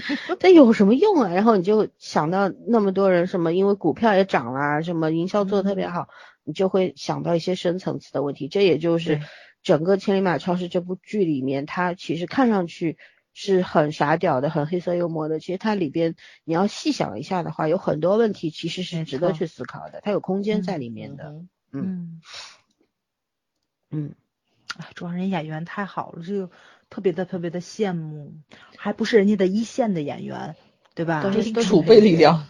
嗯，都是配角，其实都是配角，对，嗯，唉，意外的好看，就是那个。对对对，对，当时意外的片子就没有什么人有有那种期待嘛。嗯嗯，我也是听是谁二群里面说说《千里马超好看，我就去看是。我先去嗯说，先先说的，然后现在有人也在看，因为它很小众嘛，而且没有什么演员什么的。嗯，哎，会这几个小演员也非常棒，我觉得这都表扬一下。两个小演员演的非常好，一个就是那种萌萌的小妹妹，对吧？哎，那是个男孩儿还是个女孩儿啊？就是那个 那什么族的那个孩子，一直领着那个孩子，我觉得像是女孩儿。然后还有他们那个主唱的那个儿子，两两两个孩子演的非常非常的好。嗯嗯，人家小演员一直很出色的，嗯，童星特别多。你们也你们也看不出来是男孩儿还是女孩儿是吧？对，没去深究这个问题，就是。嗯嗯对我还有一个镜头印象挺深的，就是那个就演东龙的这位，我名字老记不住他叫什么。然后他嗯不是早上从那个楼上蹦下来去挤公交车嘛，然后挤上去嗯被人推下来，然后他不是有一句内心的那个 OS 嘛，就是说。嗯反正大家都是萍水相逢的，下次也不会见面了。这个时候还讲什么人情要什么脸，这冲上去，挺有意思，很写实啊。对就是咱们 对每天早高峰的那个处境嘛，对吧？哦，好像前些日子还有另外一部韩剧，里面讲的是经常坐同一个点儿的地铁，然后大家都已经认识了，上家互相打招呼。那说明地铁不挤，还有对空打同。同一个车站、同一个时间点上去的，也是会有熟脸的。比较熟脸，对，嗯，嗯，挺搞笑的。韩剧现在这种细节真的是，嗯，魔鬼，魔鬼。对我我是觉得韩，所以说你说我对请融化我会会有好感吗？明明细节是很牛的一个国家，韩剧就是以细腻度和细节精致著称的，然后你他妈细节道具做成这样，我我肯定很很很火大，好吧？还是 TVN 出品，知道吗？TVN 一下关键是我们家小池演的，我会我肯定不爽啊。啊，是 TV 是那个 TVN 的是吧？对，啊，TVN 的呀这不可能吧？TVN 能拍这种，TVN 又不缺钱，对吧？你而且还对啊是深深导是导演，你说你说这个我啊，这种最明显的 bug 我我真的觉得他有点像那个叫什么《大力女子都风顺》，你知道吧？哎我就觉得他和他最初有点像，就是一片混乱里面，你知道那种搞笑的情节，但是以以申导的那个和和白编剧如今的地位，应该不至于就是感觉那么杂乱无章的这种配置。但是人家都奉顺的道具是没有出错的呀，嗯对吧？基所以就基本上的问题都个很好。是是是，到底是因为什么？很奇怪。对啊，不该不该有的这个低水平、嗯那种感觉，嗯而且这个题材在韩国也算很新了嘛，冷冻人？对啊，就是所有的，难道所有的注意力都放到渐冻人这个事情本身？不是渐冻人人，是冷冻人，嗯，，对，渐冻症症是另外渐一冻症，是另外一回事。对，嗯冷冻人，这个想法倒是挺好的。嗯，嗯，OK，然后大家推完了吗？推完了，全领导。嗯，那圈圈，好，早推完沙雕剧，我推一个比较沉重严肃的，叫《所有人的谎言》。哦，这是因为我今年期待这部剧期待蛮久了。李明基和吕玉英，嗯嗯，这两个人往这一放，我就觉得很值得期待了。然后 OCN 的那个出品嘛，我觉得 OCN 的方向没有错，打造一种就是专业的这种刑侦也好，这种惊悚也好，反正他们家拍刑侦剧，他都拍的很惊悚。然后这个片子，说实话，演完现在是前两集，呃，从剧本走向来讲，我目前就是觉得就还好，没有特别让人觉得好看或者难看的地方。我觉得主要，如果演员如果换一下的话，可能这这剧情就没有那么值得期待了。因为我真的还是觉得两个演员，呃，把控的很好。就是李明基演了一个很普通的警察，有点就是怎么讲呢啊，他完全演了就是跟之前我看他角色不一样的一个人。嗯，对，很很很不一样。非常的怎么讲，就是日常见那种那种普通的警察，就那种感觉，有一点点怎么讲，也不叫对，有一点糙，然后有一点职业倦怠感的那种感觉，就不像我们想象中那么精英啊，那天保持一个很好的状态，一个什么样子，不像香港警察整天梳着打。没有香港警队的气氛，然后他反而有一点。我觉得有一点，我们内地当时八十年代、九十年代的拍那警察的感觉，就真的是呃粗中有细，老警察那种感觉。就就他其实他会有一个预判，就是因为见多了嘛，嗯他对任何事情他有一个预判，但是他又不会放过那些可能随时可能变化的那些细节和线索。对我觉得他这个这个尺度把握的非常好。然后有人说李玉英前两集太弱了，我觉得他是为了后面做一个准备。嗯，他要黑化就是感觉。对他要黑化，或者是他要怎么说进入另外一种状态。呃，第二季结尾搞了一个据说比较看上去比较惊悚的一个结尾，因为每一集的结尾都挺惊悚。第一集的结尾一个断手，对，就只剩一直戴着戒指的手，然后第二集的结尾就是一个吊在那里的，也不知道是人还是一个什么东西，反正是穿个西装的，还没有没有给到脸。嗯、而且我觉得李玉英她那个眼睛里面，因为她那个眼睛长得瞳孔颜色比较浅嘛，本身就有一点有一点点那种嗯，就迷茫感。嗯很容易让人有一点迷茫感。嗯，这个剧里面，就是你当时看隧道的时候，觉得他一开始是冷冰冰的那种嘛，但是这个里面他他真的是有点有点有点神经质，嗯。对他不是冷冰，他有点神经质，然后和李明基的那种是笃定的感觉正好相反，所以我觉得他们两个到就是对手戏应该精彩过剧本本身。故事讲的其实李玉英就是一个线索人物嘛，她的呃老公和爸爸，一个是国会议员，一个是财团的小财团会长的小儿子，结果也同一天呃出事了一个失踪，一个死掉了。一开始想的是他爸爸是自杀，然后警察就说根据现有线索，爸爸爸是自杀，老公是可能就是还是凶手或者是相关人员。结果到他杀不是自杀吧？后来查一出开始对一开始说是自杀说可能是像自杀嘛，然后反正就是往里拉线索嘛。嗯，嗯剧本没有太大问题，但是也没有太大惊喜。我主要是觉得两个演员很好，然后我入坑竟然是因为硬照，你知道吗？因为他们给海报拍的硬照，两个人特别有感觉，不是那种什么暧昧或者怎么样，特别有悬疑感，就是那种若即若离，又关注又怀疑的那种感觉。嗯，顺便说一下，这个这个片子导演和和和编剧，呃，都是之前和那个谁，就是李玉英那个死掉未婚夫金钟赫合作的那个，二零一七年那个《艾根》的导演、导演和编剧，嗯嗯所以我觉得可能也有点不一样的意义吧。嗯，嗯，啊，想想时间变得真快，那天他到你那天是双宋双宋结婚的婚礼，我记得超清楚。嗯然后一转头就这样。嗯唉，这个剧世事我觉变得化 真的是世事变化快。然后这个剧本身就是，如果你喜欢 OCN，然后喜欢悬疑性的人可能会喜欢。如果你喜欢就是怎么说，单纯从剧来讲，我现在没有办法推荐，因为两集也确实推不出什么来，我觉得剧情很普通，就没有什么剧情就没什么特别的，非常普通，主要看点还是在李明基身上吧。对。李明基和李玉英，我就觉得他们俩他那个徒弟女徒弟也挺逗的，挺好玩的。嗯，第一集哭成那样，对啊，不知道以为他师傅要死了呢。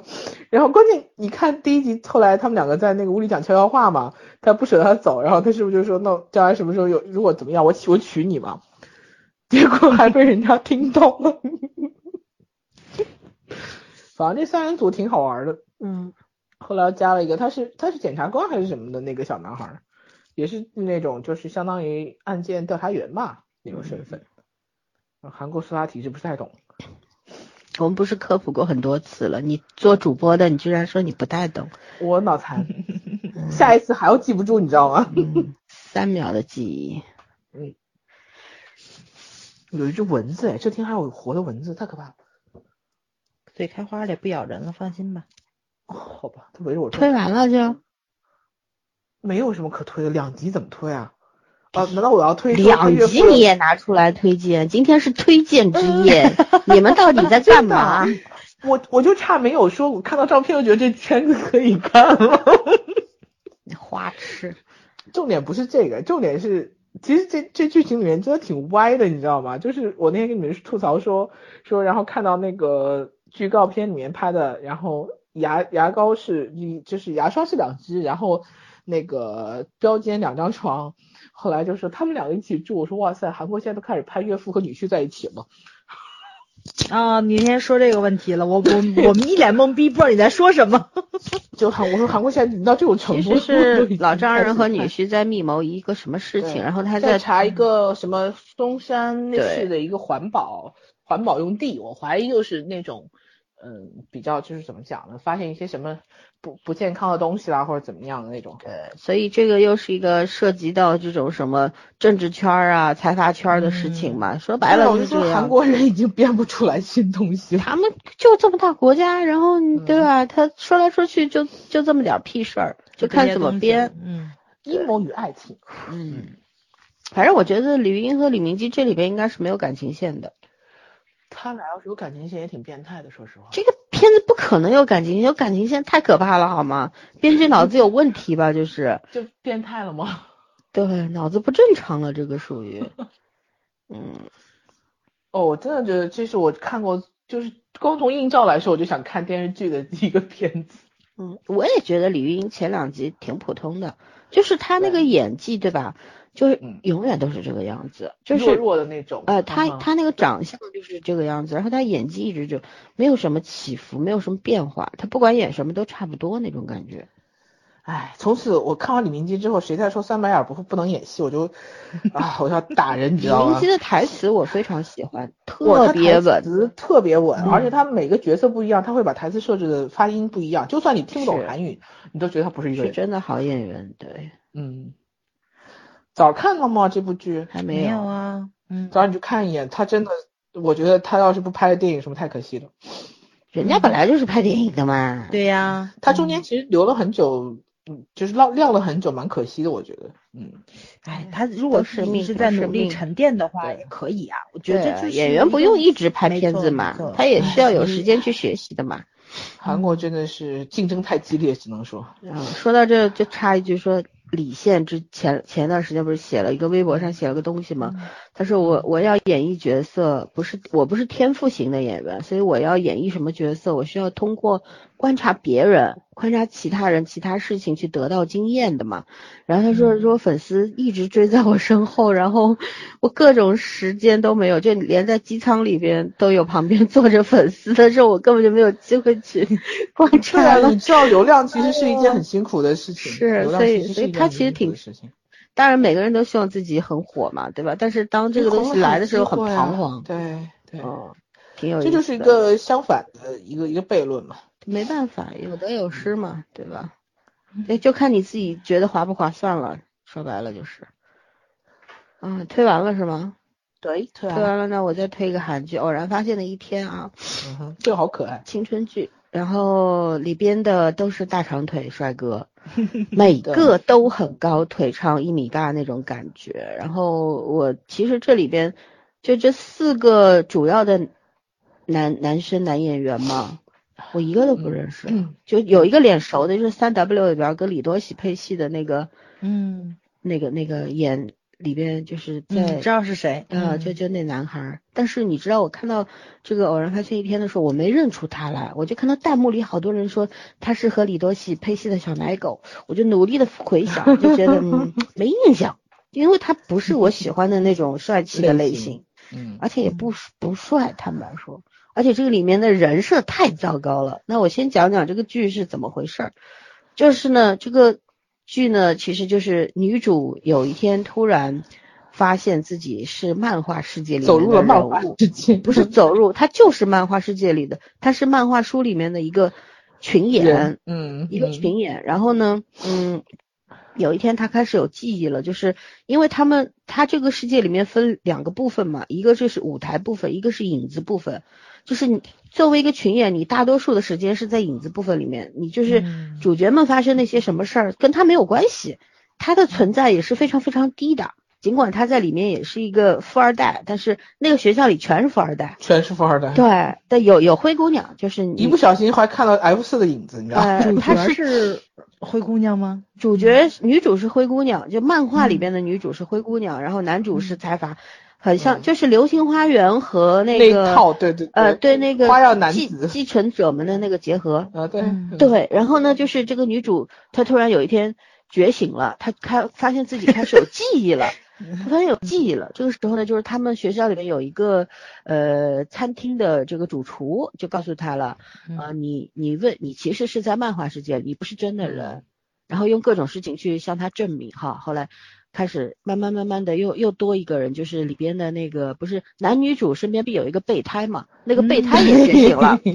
好，然后呢，这个这个真实的这个电视剧里的女主就是我们的群演，漫画里的群演，很绕是吧？叫端午，端午她那个就是她她人设是什么呢？就是一个富二代富家女，但是呢有天生心脏病，还有没过多久就要挂了，然后他就不甘心，你知道吗？他觉得我要逆天改命，然后呢，他就不断的去发现一些像寻找契机嘛，所以就觉得有蝴蝶效应嘛，对吧？然后他就无意当中就发现有一个人，只要那个人出现的时候，场景就会改变。就原先、哦原先他嗯在这个里边，比方说他他在场景里面设置就是一个痴恋白金，白金就是我刚刚说的那个男主，呃，嗯不是男主，就三 W 漫画里的个小奶狗，男主，啊也不是，是漫画里边的配角。啊，我对明白了，男主叫南柱，叫吴南柱，女主叫吕多珠，呃，不是不对，吕珠多，反正名字谐音就是吴南柱，吴男主，然后女主多，就是这这这两个漫画男女主的名字叫这个，配角叫李道华。嗯嗯，道华是后来第三个觉醒的人，然后呢，还有一个金露云饰演的呢，就是一个连名字都没有的群演，比女主还惨。然而这个嗯金露云就是改变这个故事，就是漫画事件格局的关键人物，但是他和女主可能都来自于另一部的漫画书，他们是有前世的。那部漫画书好像是一个古装的。然后呢，这个里边那个餐厅的主厨呢，也是一个关键人物。嗯，很多人猜测他可能是两本两本漫画书的作者，也有人猜测他是从他在上一部漫画里面跟就是金鹿云是有仇的，所以他们同样来到了这一部漫画世界里面，就很有意思。他讲的都不是真实世界里的人，但是里边很多台词他很很好玩，就是里面台词很多无厘头，而且这个女主叫金慧允嘛，第一次看到，嗯，金慧云但其实她得过很多新人，已经得过新人奖了，演技非常过关，演技非常好，小姑娘。很机灵，很很很有灵气，然后。里边演了一个话痨型人物，其实跟《挺容花纹》里边那个袁真儿有点像，是吧？那个都是那种话痨型的，但是他就一点都不讨人厌，控制感非常好。然后呢，反而就是说，呃，金鹿云饰演的，因为金鹿云是一个一米九二的爱豆，你知道吗？然后在里边他作为一个电视剧的男主，他第二集才出现，然后第四集、第三集末才开始讲了第一句话，就是 也是很少见的男主男主人设。但是这里边有一个很有意思的就是讲，就是说当里边的人物想要去改变命运的时候，这个漫画世界的总格局会不会变？嗯嗯，它会变的情况下，就是如果它这个画面、这个场景变了，但是它只不过是人物被替代掉了，原来的配角和群演替代了原来的男女主，而男女主变成了配角，但是整个故事的流程不变，整个情节是不变的。但是，嗯，可想而知，就漫画的，就是这个主宰这个漫画世界的人是是这个作者嘛？作者他到底要求的是什么？而且还要你要去思考一个问题，真的会有这种漫画世界吗？就我们不是很多书上都会说说我们人类可能也是只是活在一个梦境里啊，或者是活在一个什么什么的世界里边呀，对吧？嗯，不要把自己当这个地球的主人啊，什么乱七八糟的。反正，在从科幻的角度上面，会有很多很多的不同的设定和那个联想嘛，对吧？然后在这个里面，他还有一些台词啊，很扎心。就是说，这呃女主有一句话就是说的，嗯，我作为一个群演，我难道就不能为自己的人生尽全力吗？对吧？我我也想就是每天能够爱自己喜欢呃喜欢自己喜欢的人，吃自己想吃的东西，而不是被安排的。你让我什么时候说话就说话，你让我动就动，不让我动就不让我不动，呃，不让我动就不动。等等，他说我我也想争取我自己的人生，就是其实你如果不带脑子去看呢，你就会纯粹觉得这是一个呃漫改作品，就是也没有什么深度。但是你稍微动一动脑子呢，又会觉得它很有深意，对吧？其实可以折射到现实生活当中，就是就我们大多数人都是配角啊，对吧？这个世界上如果如果把这个世界当成一个舞台的话，那只有那些什么顶尖的人才能够站在。舞台中央，我们大多数人不都是底下的人吗？都是连光都照不到的地方的人吗？但是难道就此放弃了吗？不也要好好的努力生活下去，为自己拼尽全力吗？对吗？嗯。所以我觉得还蛮有意思，主要是这个片子它节节奏节奏感非常快啊！我刚刚看了二群一眼，就是二群里面有一位同学刚追完直播，因为今天是第六集的直播，他说节奏非常快，进度也很快，整个古装就是前世部分已经出现了。然后这里边你看，我觉得很欣喜的就是这里边除了女主好像是本身就是演员出身，还有几个主要的角色都是爱豆出身。对，但人家爱豆是真的好会演戏的，嗯，每个都都每个人不会演戏的爱豆都都回家唱歌了。嗯，把把这个角色每个角色都是扮演的恰如其分。我尤其要夸一波金露云，我的天呐，一米九十二。还长得很好看，到底是怎么长？你九霄为什么能长得很好看呢？不是让我一直不是我一直觉得长得很高的人，他很容易长得傻傻的变形，你知道吗？就是那种有点木木的那种五官会很难看什么，但他非常精致，而且看上去也没有什么整容的痕迹，嗯，整个身材比例也非常好，哎呀，太优秀了。就人家说有人是先天长了一个小个子人的脸，其实未必是个小个子。嗯，对，因为他整个人是那种长条形的，不是那种宽宽的。对，而且里面每优秀怎么办？而且最可怕的是里边每个男孩都长得好高啊，看上去都是一八六到一一九二之间的那种身高。韩国人现在这么高了吗？我的天呐，可能个高的都去做了明星了。不是以前爱豆不是。有爱豆，你你你，我们都知道演员身高是有要求的，对吧？嗯。然后爱豆的话，就是高高低低的都有的，都有，没错。对，现在我天呐，这什么组合呀？出来都是那么高的，太可怕了。我觉得是现在的孩子们身高就比咱们那时候高。是的，我现在看好小学生就跟我差不多了，就已经。是我他到吃的好吗？再来再来一次发育的话，那肯定都一米七几。现在女孩都这样呢，何况是男孩子呢？啊。活的出生的早也是有坏处的呀。嗯，对，咱们营养达不到。哎，今天还在看说那个《彩虹的重力》里面男男生平均身高过一八零了。不好配戏啊，说实话。对啊，女生都看特别小，你知道吗？镜头不好掌握。这个这个偶然发现的一天里面，你看这个女主和女主大概到男主的胳肢窝那个高度，你知道两个人经常经一常给远景，我的妈就找不到！头了是吧？对，就没有了。你要拍，你一定要拉远景，拉近景的话，你拍了男主的头，你就拍不到女主的头顶那种感觉，笑死了。哦，我以前呃高中的时候，那时候有一个女孩子，也不低其实，但你单看的那个女孩子，差不多也有一米一米六三六四的样子，不算低了。嗯然后她找的男朋友啥时候都有一米九二，然后你知道每一次他们俩 kiss 真的就是站在那个台阶上，男生站最下面台阶，女生站两阶台阶上，上面正好。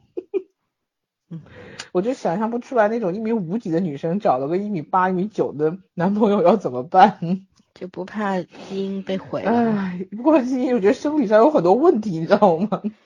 人家真爱真爱。真爱，真爱好吧，真的是真爱。来来来，推完了第三波吧，咱儿来《绿豆传》绿豆来，对，我要推的这部剧目前好像还上了热搜，然后就成名了两句话嘛，就是有情人终成母女，我当你是姐妹，你却想当我妈，就是这部片子《绿豆传》，呃呃，反正这片儿说白了就是一古代青春片儿，我到现在都觉得这是一部青春片儿，你知道吧？这片儿当时我觉得那评价就是，我那天不刚嗯刚看完小池那剧，我就说我现在得适应一下女主比男主美这件事儿，不是男主比女主美这件事儿嘛。嗯 然后就有人说《绿豆传》就是，没错，没错，因为就是刚开始出来时还很，就画风是很正常的，因为男主穿的是男装，嗯，可是真的他的那他的那张脸太有欺骗性了？当他穿上女装出来的时候，哇塞，你完全会忘了他是一个男人，你知道吧？因为他身高其实也是有的，他在一众这些女性角色里面的时候，很多人都在说他哇，你个子很高啊，但是他那个足够瘦。就是他那个骨架足够小，是一个身材很颀长的这么一个人，所以他穿上那个韩式的那个，就是他们的那个，他他们他们叫什么来？反正就朝鲜服装吧，那种女装之后，他是从胸部以下就是一个 A 字形的那个裙子下来了嘛，他其实是完全把她的那个腰身跟胸部是遮挡起来的，所以她那个你从背影看完全就是一个女人，而且我觉得这个男演员他其实是有处理那个他作为男性跟作为女性的那个步伐的问题，因为他刚开始穿上女装出来的时候，完全还是一个男人的样子，因为走路非常的爷们儿。然后呢，就是他跟另外的他拯救的一个配角嘛，那个女配角说你不能这样走路，你这样走路会被看出来的，就教了一下他女人怎么走路，然后要捏着嗓子说话。但这个男生他不说话，又像女性一样走路的时候，欺骗性非常的高，而且她真的是很漂亮，而且这个人没有喉结，你们知道吗？嗯，这个这个太可怕了，就是咱们也不是没见过世面，这么多咱们的内地男演员穿上女装也很漂亮，但是就是那个很暴露的，就是那个喉结，但是藏不住对他藏不住，他这个里面找的这个就是这个小男生，就这个小哥哥藏住了竟然没有喉结，嗯就是也不是说没有吧，我觉得就是不明显，就很像女生一样，就很平，嗯，嗯，而且她她她那个脖子真的很漂亮，就没有你们知道又没有颈纹，那皮肤又很白，天鹅颈，天鹅颈，对对对，然后她那个腰背挺的又很直，当她穿上那个裙子，手还很好看，太有欺骗性了。她真的是从上到下连头发丝儿都很女人，你知道吗？比女人都好看。对，真的是比女人都好看。可是她同样的脸，她没有做任何的改变，化妆什么的，她穿上男装，哇塞，又很帅，又很爷们儿。尤其是她这里面其实有超级多的镜头，就是她只是外衫穿了一个粉色的女装的那个外衫，它里面其实就是一个就是。裸露着上身，然后穿着那个裤子，你虽然也是女性的裤，但是要摆裤子嘛，他的那样就很不羁的那么一个形象出来，你会发现他真的是一种有一种中性的美在里面。你把他的身体挡上的话，他的那张脸还是一个女性的脸，但是 你把手拿开的话，大哥八块腹肌，然后身材又很好，然后他的那种就是很潇洒的那个步态，他没有说故意做出来男子的样子或女子的样子，就是其实是一个很青春，然后又很阳光的这么一个男孩子，是真的非常非常的好看。就、嗯就我觉得这个导演非常会抓他的那个美，不管是远景还是近景还是特写。嗯我觉得如果你仔细看的话，其实这个男演员的脸上缺点还是挺明显的，嗯比如他的嘴唇长得并不好看，然后单眼皮儿也很明显啊，我觉得嗯也不感觉内双吧，有一点点，对美而不娘。对，美而不娘，他是真的是五官组合到一起去去之后是那种中性的美感。嗯、我觉得区别于咱们以前看到的那些个韩国的那个男演员的那个角色，嗯，他是真的已经超脱开性别化了这个东西了。所以我觉得《绿豆传》特别吸引我在这里，其实他到现在为止就是在模糊性别化这个概念。他具体所以他为什么要为什么要模糊性别化？就是恶趣味嘛。我觉得不是恶不趣味，是他是想探讨一些东西的。嗯，对他这个剧情虽然放到了古代去，但我觉得他这个是可能目前是在以古讽今，比如说这个寡妇村里面，它它也会涉及到政治啊，什么乱七八糟的。对对对对，他韩国人写啥都这个的，没错没错，就你看的过程中你会觉得国国家太小，憋得慌着。他就是那种恶俗东西非常非常的多，但嗯是你又明白他是努力的想讲好一些东西的。嗯就咱把那个政治那个东西剖离开之外，我觉得他就是在女性这方面讲的是非常非常好的。嗯他虽然放到了古代去，比如说寡妇村这个，这一个村子里面的女人都是那种不太想向礼教去低头的这么一些女性。对然后呢，她们就团结起来，然后是抵抗外来的男性进入到这个村子里面去的，然后会自自主的组成那种护卫队，然后巡逻。然后你看的其实是一个良性就是那种对抗的东西，但是第五集的时候讲了端午节嘛，就是这几个寡妇坐在那里面去聊天的过程中，你也听到了他们对爱情是有憧憬的，有渴但是望。嗯对是有渴望的，但是是在古代的那个时候。他们作为寡妇的话，他们可能是，比如说再也没有这个贞洁烈会那个妇的，嗯，没错，没错，贞洁烈妇的这一个牌坊啊，或者说是一个杯子啊，或者说这这是一个名节扣到了你的头上，你这辈子可能跟爱就已经完全是绝缘的那么一个状态。嗯对，年轻轻的就家人守寡了，呃守寡了那种感觉。我觉得他守寡守一辈子寡都属于比较幸福的，就是长辈或者说是这个夫家为了要那一个牌匾会逼死你，就是你你是嗯被自杀的。它里面是烈讲了很多这种情节的东西，对。然后那个就是包括这个绿豆冒充的这个就是这个寡妇家的这个真实的这个这个叫什么金儿媳，这个这个 金寡妇，这个金寡妇也是因为跟了就是又找到了一个所爱的人，两个人私奔的过程中被这个绿豆给救了。他是成全了他们，就是你看，就是有点儿那个谁卓文君夜奔的的那嗯种感觉在里面。对，所以他其实这里面是在讲女性一个逃脱开束缚跟世俗上的么一个东西在，而且他处理的角色也很有趣。就是女主是那个谁金所炫妹妹演的这么一个角色嘛，她是一个不像女人的女人。这个女孩子从出生到她现在想去复仇，她其实是在承担家里一个男性角色的这么一个事情，因为他想复仇，然后他也没有被爱情所左右，然后女孩子应该要学的一些东西，他完全都做的不好。跳舞能能那什么，但是射箭射的很好，就是他其实是就是社会上赋予女生的一些个必要要承担的责任，他完全做不到。但是男方要去做的那些事情，他又很擅长。嗯她是一个不像女孩子的女孩子，我觉得这是社会定义他的啊。嗯，他其实是在反抗一些东西。然后绿豆呢，虽然是一个男孩子，他也有他的身世之谜要去做的一些怎么说呢，就是想查清自己的身世，然后为什么有有人要追杀他们全家，就是这个悬疑性也是有了。但是绿豆迫于无奈，又从一个男性变成了一个女性。他在学着做女性的过程中，他又理解了这些女人，就是非常怎么说呢，就是呃非常难的一些处境跟困境。他现在虽然说就是已经完全混入到这个女刺客的团体中去，但是你能看到后面的那个剧情介绍，绿豆他可能是完全没有想去害这些人。他觉得这些女刺客也是一些可怜的女人，他应该是往那个方面去引导的。所以这个里面其实没有男性跟女性对抗的东西，它里面讲了很多非常好的男性角色，但是是社会或者是世俗或者说是一些莫名其妙的这种权力之争、男权女权的东西加诸到了男这种性别概念上去。所以这个片子它虽然是在讲一些。啊非常无厘头的东西，非常狗血的一些情节，但是我觉得编剧已经尽自己最大的努力去讲了他想去抗争的一些个身份上的冲破的这种东西啊，所以还是挺值得看一看。这些男主真的太太漂亮。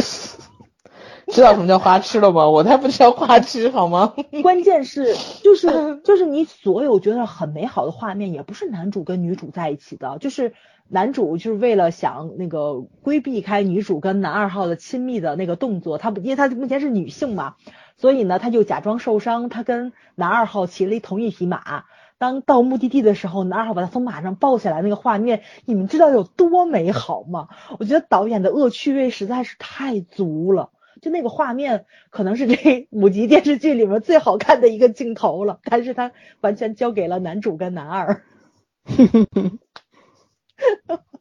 真的很漂亮，你知道吧？而且那个我觉得男主也挺高的，应该得有一米八，嗯，男二号也得有一米八，但是两个男人抱在一起，真的完全让你冲冲破开那种就是性别的那种概念，概念，对对对。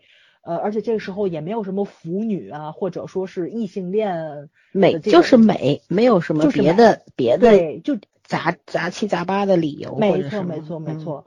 对，我觉得这个是一个非常伟大的一个尝试，就是它其实是以喜剧的形式是在去讲性别这个东西是狗屁，嗯，美就是美而已，然后感情就是感情，然后相爱就是相爱，跟跟性别是完全没有关系的。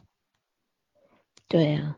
嗯，就现在很多人对性别有很多的误区。你比方有很多女孩子，她可能长得有点高，一米七十多，但是呢，她永远穿男装，打扮的也跟男的一模一样，她称之为帅。可是我我认为女性是可以帅的，而不是一定要打扮的跟男人那样的帅。对吧？你举手投足之间那个帅气是不需要装出来，不需要通过改变你的容貌或者穿着打扮来来来做的。嗯嗯，那种帅，真正的帅是从内而外散发出来的气质。帅，对，很奇怪。现在这个男主真的是已经做到了，他不因为身上穿的衣服是男装还是女装的那种自信跟美，他都做到了，不管是。那种女性的那种娇 娇媚吧，还是男性的那种潇洒？嗯啊，我觉得他要演杨过的话，我会很满意的，真的。嗯，语言不通啊，对，语言不通。没事，美剧都能翻拍，国剧有啥不行的？对，我就觉得这个男主也是新人吧。嗯，演技很很过关了。现在，哎，真的，他再感叹一句，韩国人家永远 这个影视行业。不会衰败的，人家一直在往前走，太厉害。了。这个男主出道，嗯嗯，这个男主出道是因为好像在街上见义勇为，然后出了个社会新闻，被这个影视公司老板看上出的道。就我觉得他影视工业一旦形成，就是形成这个规范的轨道之后，他是会很容易加速跑的。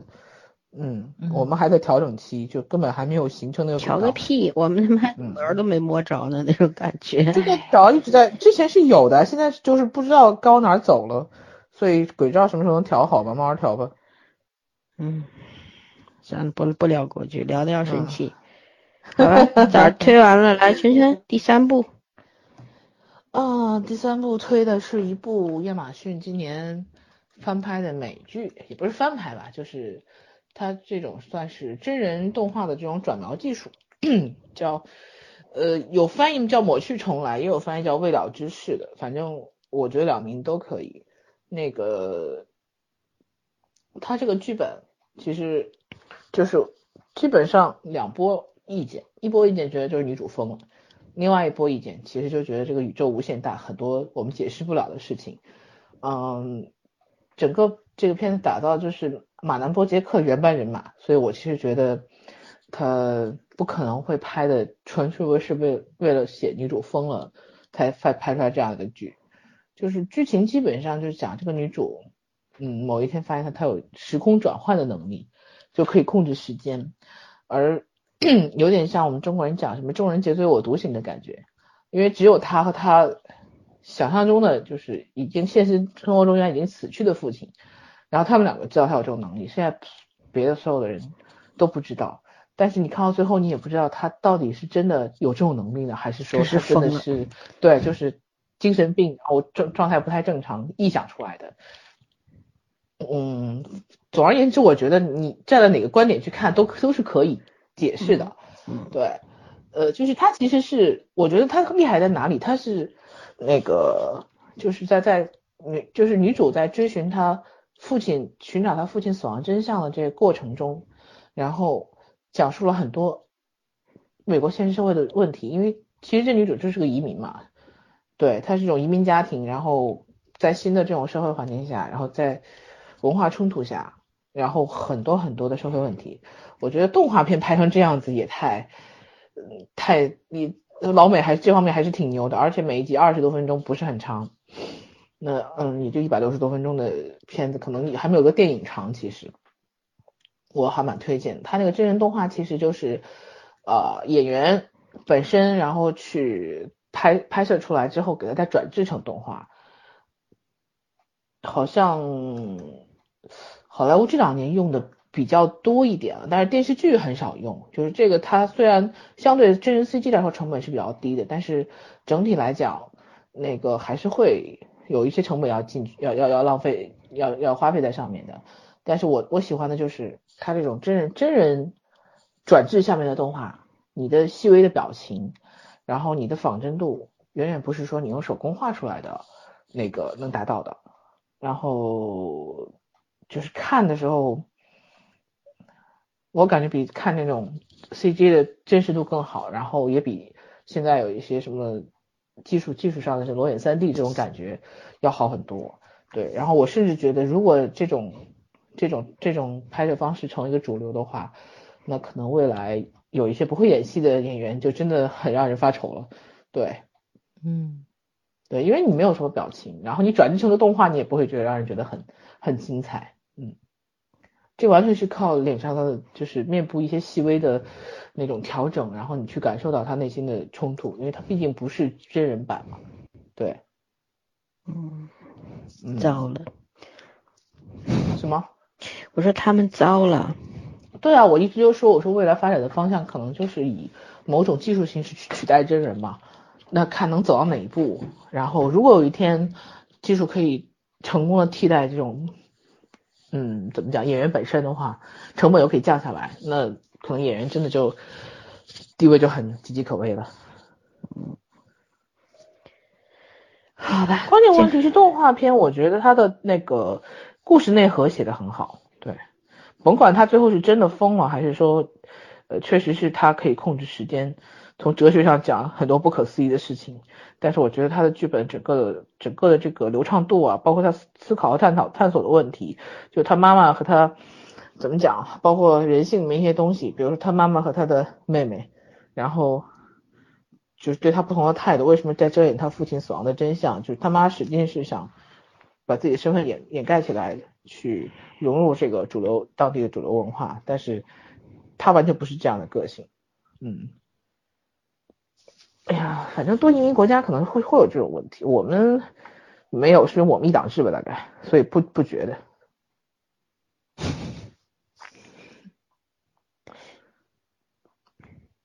我们其实应该也有的，我都不知道怎么接这个话，你知道吗？对，我只能说我生活地方地区少数民族比较少，所以没什么感觉。好吧，推完了是吗？对啊，你们都没有看吗？哎，这个谁看过，好像谁当年说他看过，嗯，反正我觉得这片子真的，你的看片速度两小时的事情，我没时间，我看片现在都也压缩我的睡眠时间看的，还有就吃饭的时候看。这片子唯一的问题就是你得。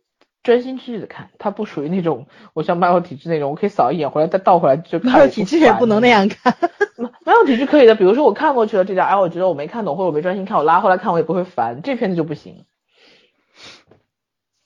嗯，好吧，那我介绍一下这个国剧，嗯，张译的新剧啊，《光荣时代》，讲的是这个解放前临近解放的时候，这个北平这个时候已经和平解放了，然后呢。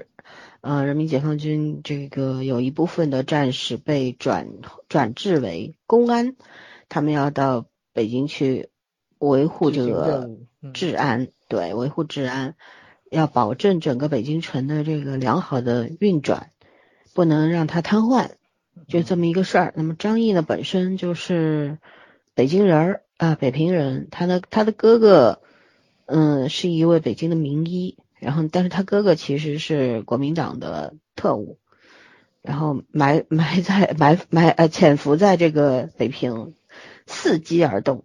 嗯，啊，他哥哥现在是黄志忠，棋子，对，对，脸是黄志忠，身材是赵立新，很奇怪 AI AI 时代，因为背影是完全能够看得出赵立新的那个矮矮的身影的感觉，对，但是这些东西没办法啊，赵立新确实，嗯，不评价。然后，嗯，张译呢，为什么我会去看呢？当然是冲着张译去的，对吧？嗯其实我对这种主旋律的电影是没有兴趣的，呃，电视电视剧啦，嗯，对，然后我就冲着张译去的。但张译在这个里边呢，跟他以往的角色有很大的区别。他在这里边，他原先就是因为，嗯，当时在那个北京当学生的时候闯了祸，然后逃出去了。逃出去之后呢，遇到了这个游击队，后来呢加入了共产党，后来又杀回北平，要要来潜伏，就是到这边来潜伏，然后嗯、读了那个国民党的警察学校，然后呢在这个地方一待就十年。嗯但是呢，后来他为了完成任务，因为我解放北京需要很多的一些嗯机密啊什么的，他带着一些机密逃出去，然后呢，嗯认完，但是呢，但是怎么办呢？就是在他逃的这个过程当中很有趣，就他遇上了很多这个旧警察，他的原来的旧同事，有些人明明看出来他已经他是共产党，然后他现在是逃跑的状态，但是也把他放走了。嗯哼，这就很很有意思，就反映出，就是因为原先的这些旧警察，人家叫叫他们黑狗子嘛，对吧？？他们中间这个这个群体里边有一些，比方说是中统或者是军统的那种特务在里边当警察，就是有双重身份的。但是呢，嗯有些就是普通老百姓，为了混口饭吃吃，不得不去做这个事儿。有些人是良很有良心的，还有一些人呢，他是嗯具备很好的刑侦知识，只不过呢，他这个因为原来的这个旧警察的这个身份啊，后来被公安收编之后啊，就有很有一些陋习难改，但是呢，他本事是有的。那么就讲了一个就是新旧不同的警察的那个融合的这么一个嗯过程。那么也讲了，就是解放军战士本来一个战斗英雄啊，他里边有一个队长，嗯、就是是个战斗英雄，大老粗，嗯，很英勇，但是没什么脑子那种。然后他他也成了张译的那个同事嘛，两个人一块儿到了北平来当警察。这两个人之间有一种很神奇的 CP 感，就 经常会出出现一些很滑稽的台词，但是两个人拿捏的特别好。嗯就这个又粗又高又胖又壮的这么一个队长啊，他他会对着张译撒娇的埋怨他，爆炸的时候你为什么只救白灵同志不救我？对，因为她是女的嘛，什么什么的，很重。色轻友，她说的是。对，然后，嗯，对，然后张译在这里边呢，就演了一个就非常有北京的那种本地人土著的那种气质的这么一个人物啊，就有点痞，嗯，有点二溜子的那种样子，就骨子里是非常正的，很正义，但是呢，他做的事儿啊什么的，就有点那个味道出来了，而且很有当年那种旧社会人的那种习性在身上。嗯嗯，他活灵活现，而且他的一口口音调整过。我记得当时圈圈说他演《鸡毛飞上天》的时候，他自己学那个南方话，所有的人都讲正常的普通话，只有他一口南方腔。对，然后在这里边他又是一口正宗的北京腔，对，京腔，很努力，很，很了不起嗯。而且在这里边，我觉得这个剧值得看的是什么呢？是他的那个台词啊，很用心。他不同，因为解放军也是由不同地方的人组成的嘛，他嗯不同地方的人讲话那个语气语态，包括那个文字的组合。嗯，都是不一样的。他写出来，我上一次看到这么一个这样的一个用心的，嗯，写作方式，嗯就是我的团长我的团，哦，我以为是蛮有体质。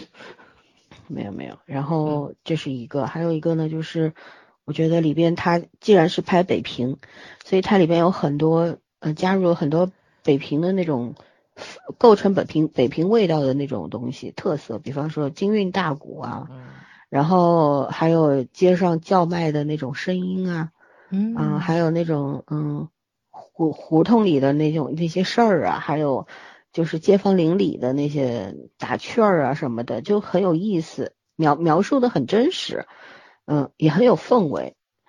这是一个，还有一个呢，我觉得他在一些事件上描述很有层次感，比方说，嗯、这个米商就是把这个价格涨得非常高，三百块钱一斤的米，老百姓吃不起了，那吃不起怎么办呢？他就去哄抢这个粮店，那但是这里边又混杂着当地的一些地痞流氓，也在里边儿浑水摸鱼，你知道吗？然后呢，这个事情报到这个警察局了。那么警察局分为两派，一派是旧警察被收编了，一派是公安。那么外地来的公安呢，这些解放军呢，对北平的那个其实不熟悉的，风土人情什么都不熟悉的，嗯人手又不足，那就就要依靠这个旧警察去做。但是旧警察原先是什么德行啊？就是那种打家劫舍呀、趁趁浑水摸鱼啊这种嗯，已经很久了。所以他们你要他一下子变成那种正义凛然的公安战士，这是不可能的。嗯所以他在这个事情上面呢，他觉得我捞不到好处，我就做壁上观，我就不管，你们爱打打去吧，关我什么事？就这种，你知道吧？嗯，很有意思。然后呢，就是怎么去解决这个问题，又涉及到了，呃，张毅就去找他们那个商会会长聊，但是这商会会长跟他讲，嗯，不是我涨价的，是老百姓抢抢米，抢到都抢完了我才涨价的。那老百姓又说呢，是他们涨了价我们才去抢的，就是鸡生蛋还是蛋生鸡的问题，其实就涉及到其实很多民生问题嘛。现在不是也这样吗？对吧？到底是谁嗯引发的？嗯，找不到谁都来说处。谁都说不 清了，就是相辅相成吧，应该说，就在这这个方面很有意思，但是它有很大的缺点，比方说它因为公安当然要破案了，对吧？但是呢，它这个里边呢是两部分构成，一个是破案，呃，一个是反特，就反反反特务嘛。当时北京城好像电视里边那个数据是多少？四千多的特可查的四千多的特务潜藏在北京，所以他们很大的一个工作量就是抓特务。啊，还有北京城外近郊就有一个拿着这个呃美式德式的那种重武器的一支呃国民党军队，化身为那个平民或者是化身为盗匪埋藏在那里，所以就危机四伏嘛。整个北京城表面上看上去是那种好像风和日丽的啊，民心所向，然后大家活得都挺滋润的，但其实背后有很多的暗流在那边，所以但是。问题就在这儿，就是他出了案子之后，里边的女主叫白灵，苏联回来的情报人员，专门学情报的。四十年代的案件侦破方式，居然是用现代的犯罪心理学来侦破的，这一点我 看都看不懂。一套一套的心理学、犯罪心理学知识啊，我的妈呀！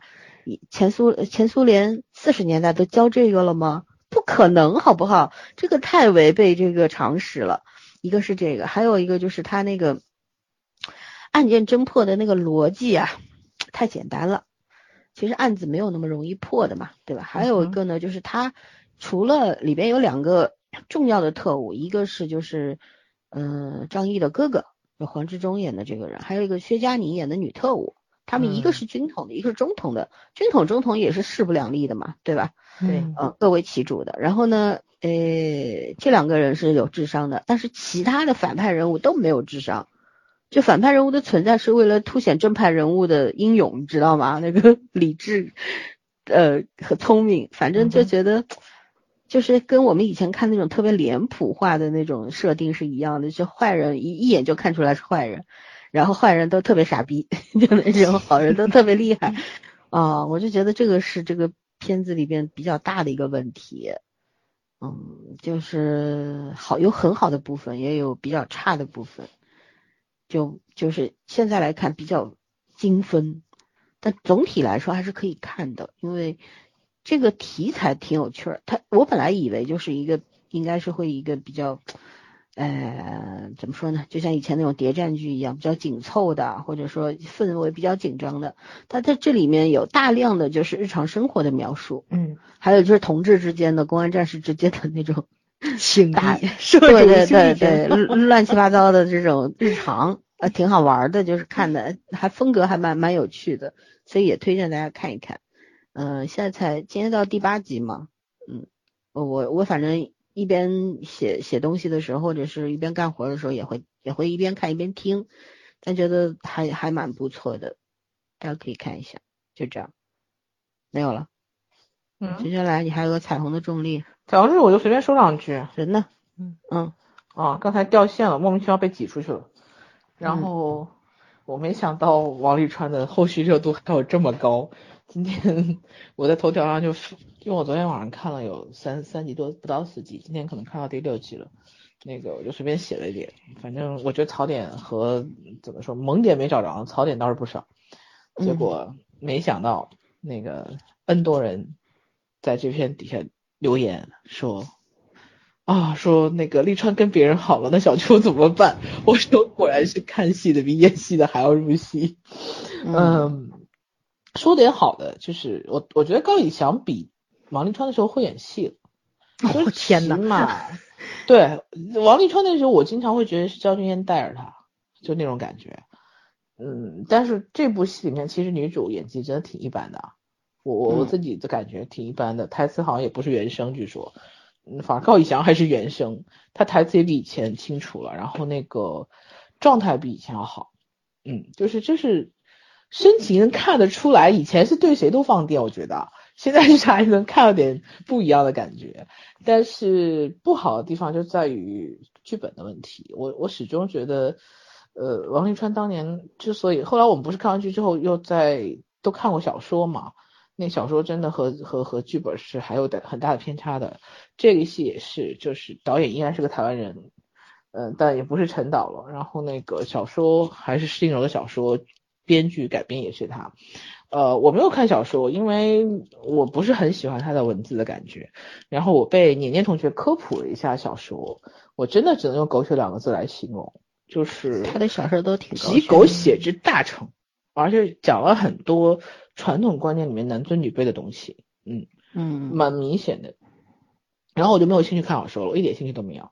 嗯，但是男主是个穷孩子吗？怎么会有男尊女卑这么个事儿呢？可里面三对儿，熊孩子就不能男有尊女三对儿卑了，，里面有三对儿，还有另外的。哦就是很多他的观念上的台词里面的东西，男女主活的，就是男主说是家境很差，妈妈，呃，我不知道小说什么的话，电视里妈妈是那种肾透析，就是长期那种严重的肾病需要做肾透析的，然后那个他就是一个，哎，好像是农村户口嘛那种，然后爸爸好像就很早就死了，然后他就就打一份工，打了三份工，就是呃给妈妈交药交医药费什么的嘛。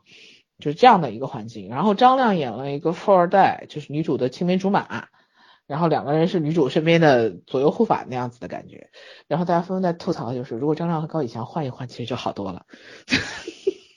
就是真的，嗯，不不说别的，不是讲像气质上来讲，高以翔这个片子里面已经非常的呃。尽量低调，从服装到造型，你知道吧？尽量很朴素、很低调，然后穿的就是什么黑白的 T 恤衫啊，就是很简单的衣服。可问题是，他长得真的没有一点点穷人相，气场上也没有，然后演戏就是演技也不够去掩饰他这些东西。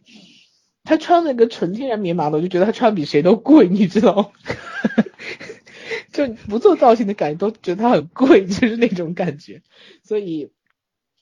我真的觉得选选角选的有点点不合适。如果不是把这个身份这么低微的话，我不知道他剧本会怎么改。但是剧本我现在目前前六集看下来还是基本人设没有动，他只是把这个有些人物关系比当年写小说的时候穿的连贯了一点，然后人物关系更紧密了一点。对，就互相之间的联系不像小说里面很散，就是偶遇啊什么的没有。其实这里面所有的人都是有交叉点的。嗯，真的里面。不，那个演另外一个男算男三吧，林佑威演的，让他也也演了一个林佑威，好久没出来好久不见，嗯、让他也演了一个那个乡下孩子出身的这种，就凤凰男，你知道吧？嗯，然后我没想到他还演的挺好的，我因为我开始因为因为他演过这种角色，对，他在台剧里演过。我觉得他那长相嗯。也不太像，而且而且他竟然和这个剧就很多内地演员没有什么违和感，因为我觉得台湾演员有时候会有的。还是会有一点点违和感，他还好没有什么违和感，呃还不错，然后里面还有锦荣，就台湾演员挺多的这里面，嗯，因为是台湾导演的关系嘛。对，然后而且平均海拔真的挺高的，我觉得这里面男男演员心理压力都挺大的。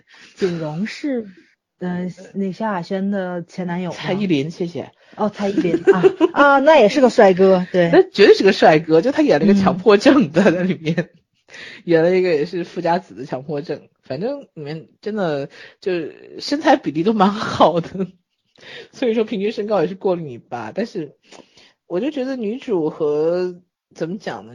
女主太梦幻了，而且这个剧最大问题，你知道，我觉得不是选角啊，也不是什么剪辑啊、原声啊，这些问题是国剧里面都有的问题，不算问题，你知道吧？呃，重点是这部剧它的台词太傲娇了。就我们刚看完《Melo 体质》嘛，里面虽然也有一些台词，你会觉得他是故意的文绉绉的感觉，可是那种刻意是你觉得能跟整个剧的剧本是连贯的、融合的。就他哪怕上一秒钟是有点矫情的一句台词，下一秒钟他会用一个很幽默的解释给你化开那个感觉。Melo 不你不会矫情，我觉得他，我觉得他是文学性比较重。嗯，对，你就不会觉得那嗯个是故意的，或者是怎么样子的。但是这个里面，我觉得小说可能小说就是这样子，里面有好多谈恋爱词的的语语句，完全就是让你觉得在摘书，你知道吗？掉书袋。就两个人接接讲一讲话，感觉这一句台词你很想翻翻书是从哪里从哪个人的小说里面翻出来的，就那种感觉。包括很多哲学语言呐、什么男女主角都是学文学的，一个是古代文学，一个是西方文学吧。就是反正就是，就因为这样不能好好讲个话吗？不能不能用人话去谈个恋爱嘛？然后我就觉得，呀，我看的，反正就你你小心被他的粉丝骂啊！人粉丝等一下说你没文 化，你还嫌弃人家。那我就是没文化，反正我看这个片子看得我很不舒服，就是你你能不能就感觉我在看一个电视剧，然后砰砰蹦出来一句弹幕，然后下面你你得写个摘抄自哪哪哪哪里，大概这样会比较好一点。我真的不觉得他这个是一个很完整的，就是如果是一个小说作品，我也不会觉得它文学文学性有多高。这是个电视剧，我就更不觉得它会它的台词有多高明。就是它出现，你偶尔出现一个可以，你出现频率太高，我就没办法跟你觉得好好说话。嗯而且女主有一个极其世俗的妈，我就不知道这孩子怎么能培养成这样。其实当年我们讲王沥川的时候就说过，施嗯定柔柔的文笔是很差的，但是呢，他的文字真的很难看，而且小说其实真的不优秀。但是他好在什么呢？就是他做编剧还可以，是吧？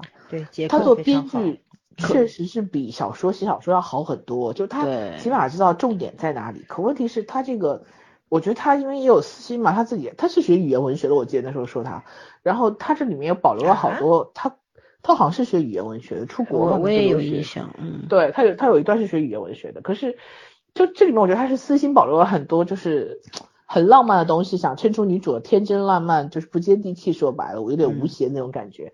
可问题是真的太矫情了，就是这嗯过度了以后你会觉得不舒服。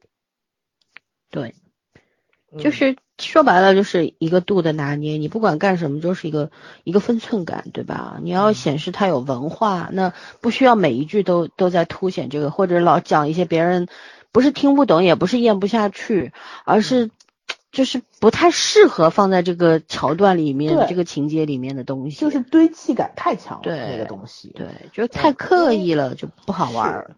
你们俩不是上课好吗？上课这样念就算了，你们俩下课谈恋爱也这样，太夸张了。关键你如果现实当中两个人，两个文学博士这么说话，那是你们俩关上门，你们爱咋咋地。你现在是演给普通观众看的呀，对不对而且很好笑，就是女主的那个找找男朋友的标准要找灵魂伴侣。我后来懂了哦，灵魂伴侣就是讲话不讲人话那种吗？就是那种 两个人谈恋爱，呃，要确定确定就是情投意合，是要喜欢同一本小说里面的同一个故事和同一个章节。这不有毛病吗？然后文艺青年呢？然后哎，这本书我喜欢这本书，我说你拿着，对啊，你最喜欢哪个故事啊？我就喜欢这个呀，下一次哦我借给你。不是这这很像那种像七十年代的那种故事设定的，对对对对对对，而且很糟心的，就是说，嗯，我我觉得就施定柔的东西，其实它就是它的成成也在选角，败也在选角上了面，。它对它年代感太太旧了，真的，这个故事就放在现在有点不合时宜。得罪一下粉丝，他不写嗯残疾人了，就写了个脑残。哎，谁说的不写残疾人？是据说我没看小说，据年年的科普，这个故事里面有三个女主嘛，三个女主各自有各自的感情，其中一个女主在小说里面是被自己老公捅死了的前夫，对，就是她终于前夫是个凤凰男嘛，然后就林有为演一个角色，然后女主是个脾气特别好的家富家小姐，为了跟这男生在一起，工作也不要了，父母也不要了，然后最后生了孩子，男的男的后来被辞退了，然后家暴她，然后她终于幡然醒悟，离婚了，男的去找她。干嘛去了？反正是就一言不合就就就本来不是想捅她，结果就把她捅死了。然后 这能不这么惨烈吗？咱这比残疾人夸张多了。我跟你说，那个他他写了两个成功的残疾人，一个是王沥川，还有一个是 那个我们黄景瑜演的。哦，瞎子是吧？节爱节爱啊，瞎子。这是第三个。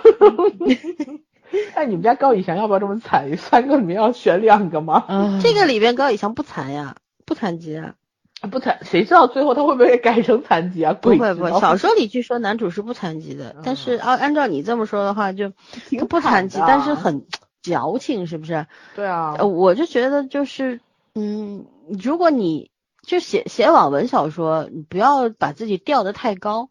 你的定位是什么？这个很重要。比方说，你想写一个纯文学的东西，那你就按照纯文学的来，对不对？你要写一个网文，就这种雅俗共赏的东西也是可以的。嗯嗯，但但是我觉得就是那个拿捏的那个度要好。对，施定柔的文字，我当时我们讲王沥川的时候，我还特地不是去说，我去看了小说嘛，我实在是看了。看不下去啊，我咽不下去那种东西，你知道吗？彩虹的重力那天三群的时候说，哎，彩彩虹重力定档，说谁的？我说是定柔，为什么？我也看过几页，我也看不下去，你知道？就完全受不了他这个风格，所以我对他，我其实没有打算看这部剧了，绝对不看，绝对不看，不打算看，即便是高以翔，我也不看。我跟你讲，我真的没有想到这部剧热度这么高。正常的呀，王沥川的余温没有散，王沥川确实蛮猛的。你看现在都有王沥川给我的感觉就像那个当时市政厅一样，当时的时候没有多热火朝天，那过了之后一直余温在。对。可是可是你不要这么比啊，我觉得市政厅还是比王沥川强点的。啊，那当然了，在大环境下面嘛，我们只能说在大环境下面。王沥川算是一个奇迹吧。就但是其实王沥川放到现在的话，说不定就没有这么高的热度。对，那个时候他时也命也。王沥川那个时候为什么就是他写那个故事的年代性不是那么强，而且他很集集中于两个人的恋爱，就是他没有把精力平均的放在三对人身上。他放很多就是放在男女主在情感的这个纠葛当中的各自的那种。嗯，退让啊，成长啊，是自洽的，情感上也是很顺畅的。就咱们当时在聊的时候，不也说了吗？这两个人其实是很独立的人格，他们只要不跟对方在一起，是特别正常的人。他们只有两个人相遇的时候才开始作。那其实没有对其他人造成谈恋爱不就是这样吗？没有谈恋爱不在对方面前作，到自己在家作。所以啊，咱们就特别理解他们，就你们两个人互相作就作了，你没有影影响别人，而且你们指着对方作，能理解，这就是谈恋爱的这个剧就不是这个剧，它分散了很多线索，增加了很多副线人物出来，所以就是他对于整个的，我我不说他对于整个人物的把控力不行，我说他对于这个剧本的整体设计不行。这感觉太陈旧了，整个从观念到架构不行吧，而且到人物的性格都不行。我觉得是定由大局观是差的，不是好的，真的。就他一写生活剧就不行了，你知道吧？生活剧其实是很难写的。包括王沥川上来，为什么我们第一次录的时候就吐槽比较多嘛？对对，那就是他大局观是有很大问题的，他是需要你慢慢进入往后看。但是，哎，没错没错。对，但是问题是什么？后面去凿补。如果你上来就比较差的话，后面怎么看？是的，对，是的，嗯。你你没有没有没有办法让观众有这个耐心嘛？对吧？不，我我就很想知道最近的感情剧是怎么了？年轻人谈的恋爱。感觉都成就咋这么累呢？对，就现在年轻人都不爱谈恋爱人一样，不是你就别拍恋爱剧喽。我我我最近听到一个消息，听朋友说的，就是算是我们同事家的孩子吧。我们同事家的孩子现在，嗯，也是准备上高中了，初中的孩子，他已经开始挣钱了。其实就是在各大平台上面写小说。然后后来我们就很兴奋嘛，因为咱们都喜欢看网文嘛，说说说你肯定很优秀，是不是？对对对，让我们实看一看。际上很烂，是不是？然后孩子就懵了，孩子说不不不，就这种就是绝对不能给你们看。他说我跟你们说实话，就是那种啊特矫情的文，会找就是这种人就是你明白那那感觉吗？就是他也知道自己写的其实是很幼稚的，他特别明白。对啊然后呢，他知道你们也不会去看的，但是他挣的不是咱们这批人的钱，你明白什么意思吧？嗯就是其实我觉得就是就是一个初中的孩子，如果都明白的道理，那不可能三十多岁的人是不不明白这道理的。嗯这帮很成熟的这个网文写手们，其实都明白这个道理。对，他就有目的性的去针对他的受众呀，他就是有这有目标客户群的呀，就说白了就是，嗯，而且我后来就是我问了一下这个孩子在哪个平台上写嘛，他们说的是所有的平台都投，所有平台都投，只要是就是网文那什么的，就是说大海捞针。大海捞针，你总总有总会有某一个网站里面那一批受众群比较集中的话，你这个文就会爆。嗯，对啊，然后，然后我们就发现哇，这个东西确实是个生意，你明白吗？这就是个生意。而且你知道这些网没错上面有推手什么的，就去推嘛。你哪怕只做职业推手，你也能那个什么的。所以老宋赶紧写啊这个事！情，我写的东西别人不会推的，我推，对，就是这个事情。这个事情让让你们去干，你们不会干嘛？不就是这个样？平心而论，我觉得我的水平还是可以的，好吧？对啊对啊我们去推吧，我们只管收佣金，不管写内容。有啥 用？你们俩又不是有大名人，你们是网红或者怎么样，一转发不就有了吗？但问题你们不也跟我差不多吗？小小小粉红不是网红，其实很但真是我觉得没有。这个事情，如果是孩子做的话，还是可以的，可以锻炼到自己没没没有，但是这东西写多了，长大没错，哎，就是这个影响你的长久的，嗯你不能长久地去写这个东西。但是他他也说他会去写一些他想写的这些文章啊什么的，但确实是没有人看，真的是没有人看。我印象中，我以前就是在那个那叫什么来着，嗯、就是很知名的那个网站绿色晋江，嗯，晋江，对我现在晋江还关注过一个小姑娘呢，她特别喜欢写那个书评，然后影评、杂文类的，然后就我觉得写的特别有趣，就都是几百句，没人看很短，嗯。对，就跟微博一样记录，就博客似的，但是它是放在晋江上，没有人看，点击率非常低，对啊但我觉得文笔非常好，嗯，就是这样真的很好，这个可以去写专栏啊什么的，嗯，晋江是有专栏的，像不过以前像以前网文的话，就是榕树下还比较有文学性的，还比较好，对其他的都很烂，没有办法。现在是大家一起烂没事儿。你想想看啊，我跟你讲，就是因为黄景瑜演那个《三生三世》什么黄景瑜什么时候演过《三生三世》啊？不是不是不是，《三生有幸遇见》，三生生有幸遇见嗯你呀、他和王丽坤那个小说我看了，屎一样的小说，我希望剧本改好一点。然后他和热巴演的那个叫啥来着爱？情高级定制，啊，对，原先那小说我也看了，也开始一样对吧？小黄文好不好？什么东西啊？男的简直是有病好不好？强迫症那种，呃，而且喜欢性虐待，有一点点那种味哇道。是吧？这么真的小重口的都有人改。这两这两个小说超烂，我就不明白为什么会有人有影视公司买过去把影。视版权就全部卖给那个对网络网络网网站了嘛。它网站你就是一签约就是都是网站自己去那个嘛，然后网站会推，你当然根据你当年的流量来推的，流量高就说明什么呀？其实还是观众的口味决定市场吧。对，没错，对不对嗯然后嗯是有人看我希我希嗯望这两个剧本能改好，因为我一直挺相信黄景瑜的眼光，他那个挑剧本还是比较有有有方法的，所以应该是剧本改的还行，他才我会跟你们讲去演的。我曾经，我不是跟你们说过吗？我曾经在百度上追一篇文章，然后追到最后，我已经崩溃了，写了大概有一一百多万字吧，嗯，然后 红楼梦》吗？三千多章，三千多章，它基本是免费的，所以我才这样。然后重点不是这个，重点是我前面一前面大概有一千章，我我我都已经看到就是要吐了。那？你是没有，我一我三个月看完的，因为我看的时候还没有更完。嗯就是作者真的很勤奋，每天都在更，我觉得我是做不了的。然后差不多一天一天要两三千字的那种一章嘛，呃，一天两三千都少的好不好？一般都是上万。嗯，哦，上万他一天两三嗯千，他每天都更啊，关键是有的上万他不一定，然后没有，人家上万就是天天更，日更上万。也他嗯两三张差不多一千就就一天也有五六千字吧，这这也不少了。对我来说，我觉得已经很不少了。然后重点不是这个，重点是他前一千章写的都烂到我已经要吐了，你知道吗？还是然后很多人追。对，我就说这篇为什么这不是这个为什么很多他他那个分数相对是高的，因为好多是四点零的，差四点七的。然后我说这个哪里好看呢？我就是一直想知道哪里好看，我竟然也看完了，你知道吗？看到后半程我也承认它好看了，就是它肯定不是好看，但是我习惯了。阅读习惯出来了。对，就是我习惯性跟好看嗯没有关系，不可能一个人前三前一天写的那么烂，后一天突然转型写的特特别好。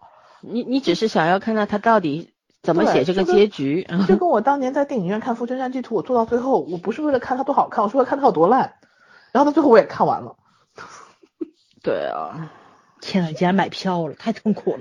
我我跟你讲，我之前我人生最失败的历史。我新写的这个这个小说嘛，我当时问我一个哥们儿，他不是在文学文学网站做主编的嘛，嗯然后我就说，我说我这个，你看我这个小说扔哪儿好？就我想试试到底有没有受众。然后他说，你扔今日头条吧，头条在做那个小说板块。对，他要圈他自己的那个什么。然后我那个连载的那个权限开了，但是我没有放上去，因为我一上去就要签掉签约了嘛，等于说是对。好，我没有放上去。然后呢，嗯，他跟我说你打算写多少？我说三十万字左右吧。他说那你就不要放任何的，现在像起点啦、晋江、纵横这些都别放，就是炮灰。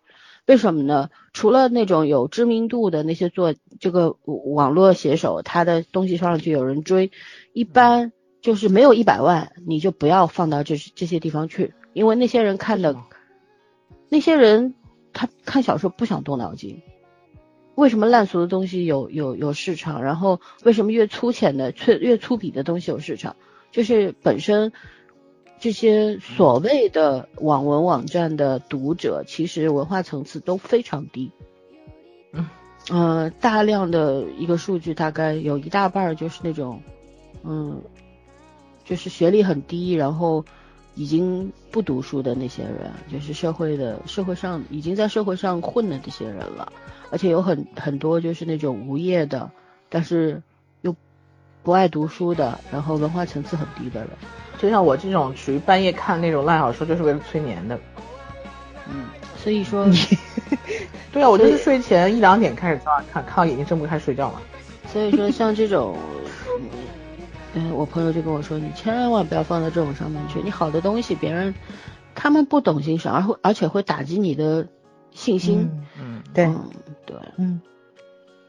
其实咱们现在如果去看顾漫的话，你也会发现，顾漫还属于文笔比较好的，至少他有自己的风格，对而且很难别人对别人很难去模仿他，他的那些小幽默跟那种生活中细节的一些小推敲的东西，是用脑子跟用心的，嗯，你成功是有理作者由的。就是一个，对，作者就是个有趣的人，顾漫大局观很好的，别看他那个小说就十几二十万字，但是他整个是很紧密的，整个架构。哎，我现在最喜欢他的《荣耀》卖给鹅厂，我真的不知道会让谁拍，已经列入今年的影视计划了，我头大呀！管他谁拍，反正不看。哎，我们家于老，我我们家于老师就要被牺牲掉了。嗯，算了算了，咱已经聊扯远了，不不不聊了吧？不聊了。嗯嗯嗯，好，っと息を飲めば消えちゃいそうな光がきっとまだ胸に住んでいた。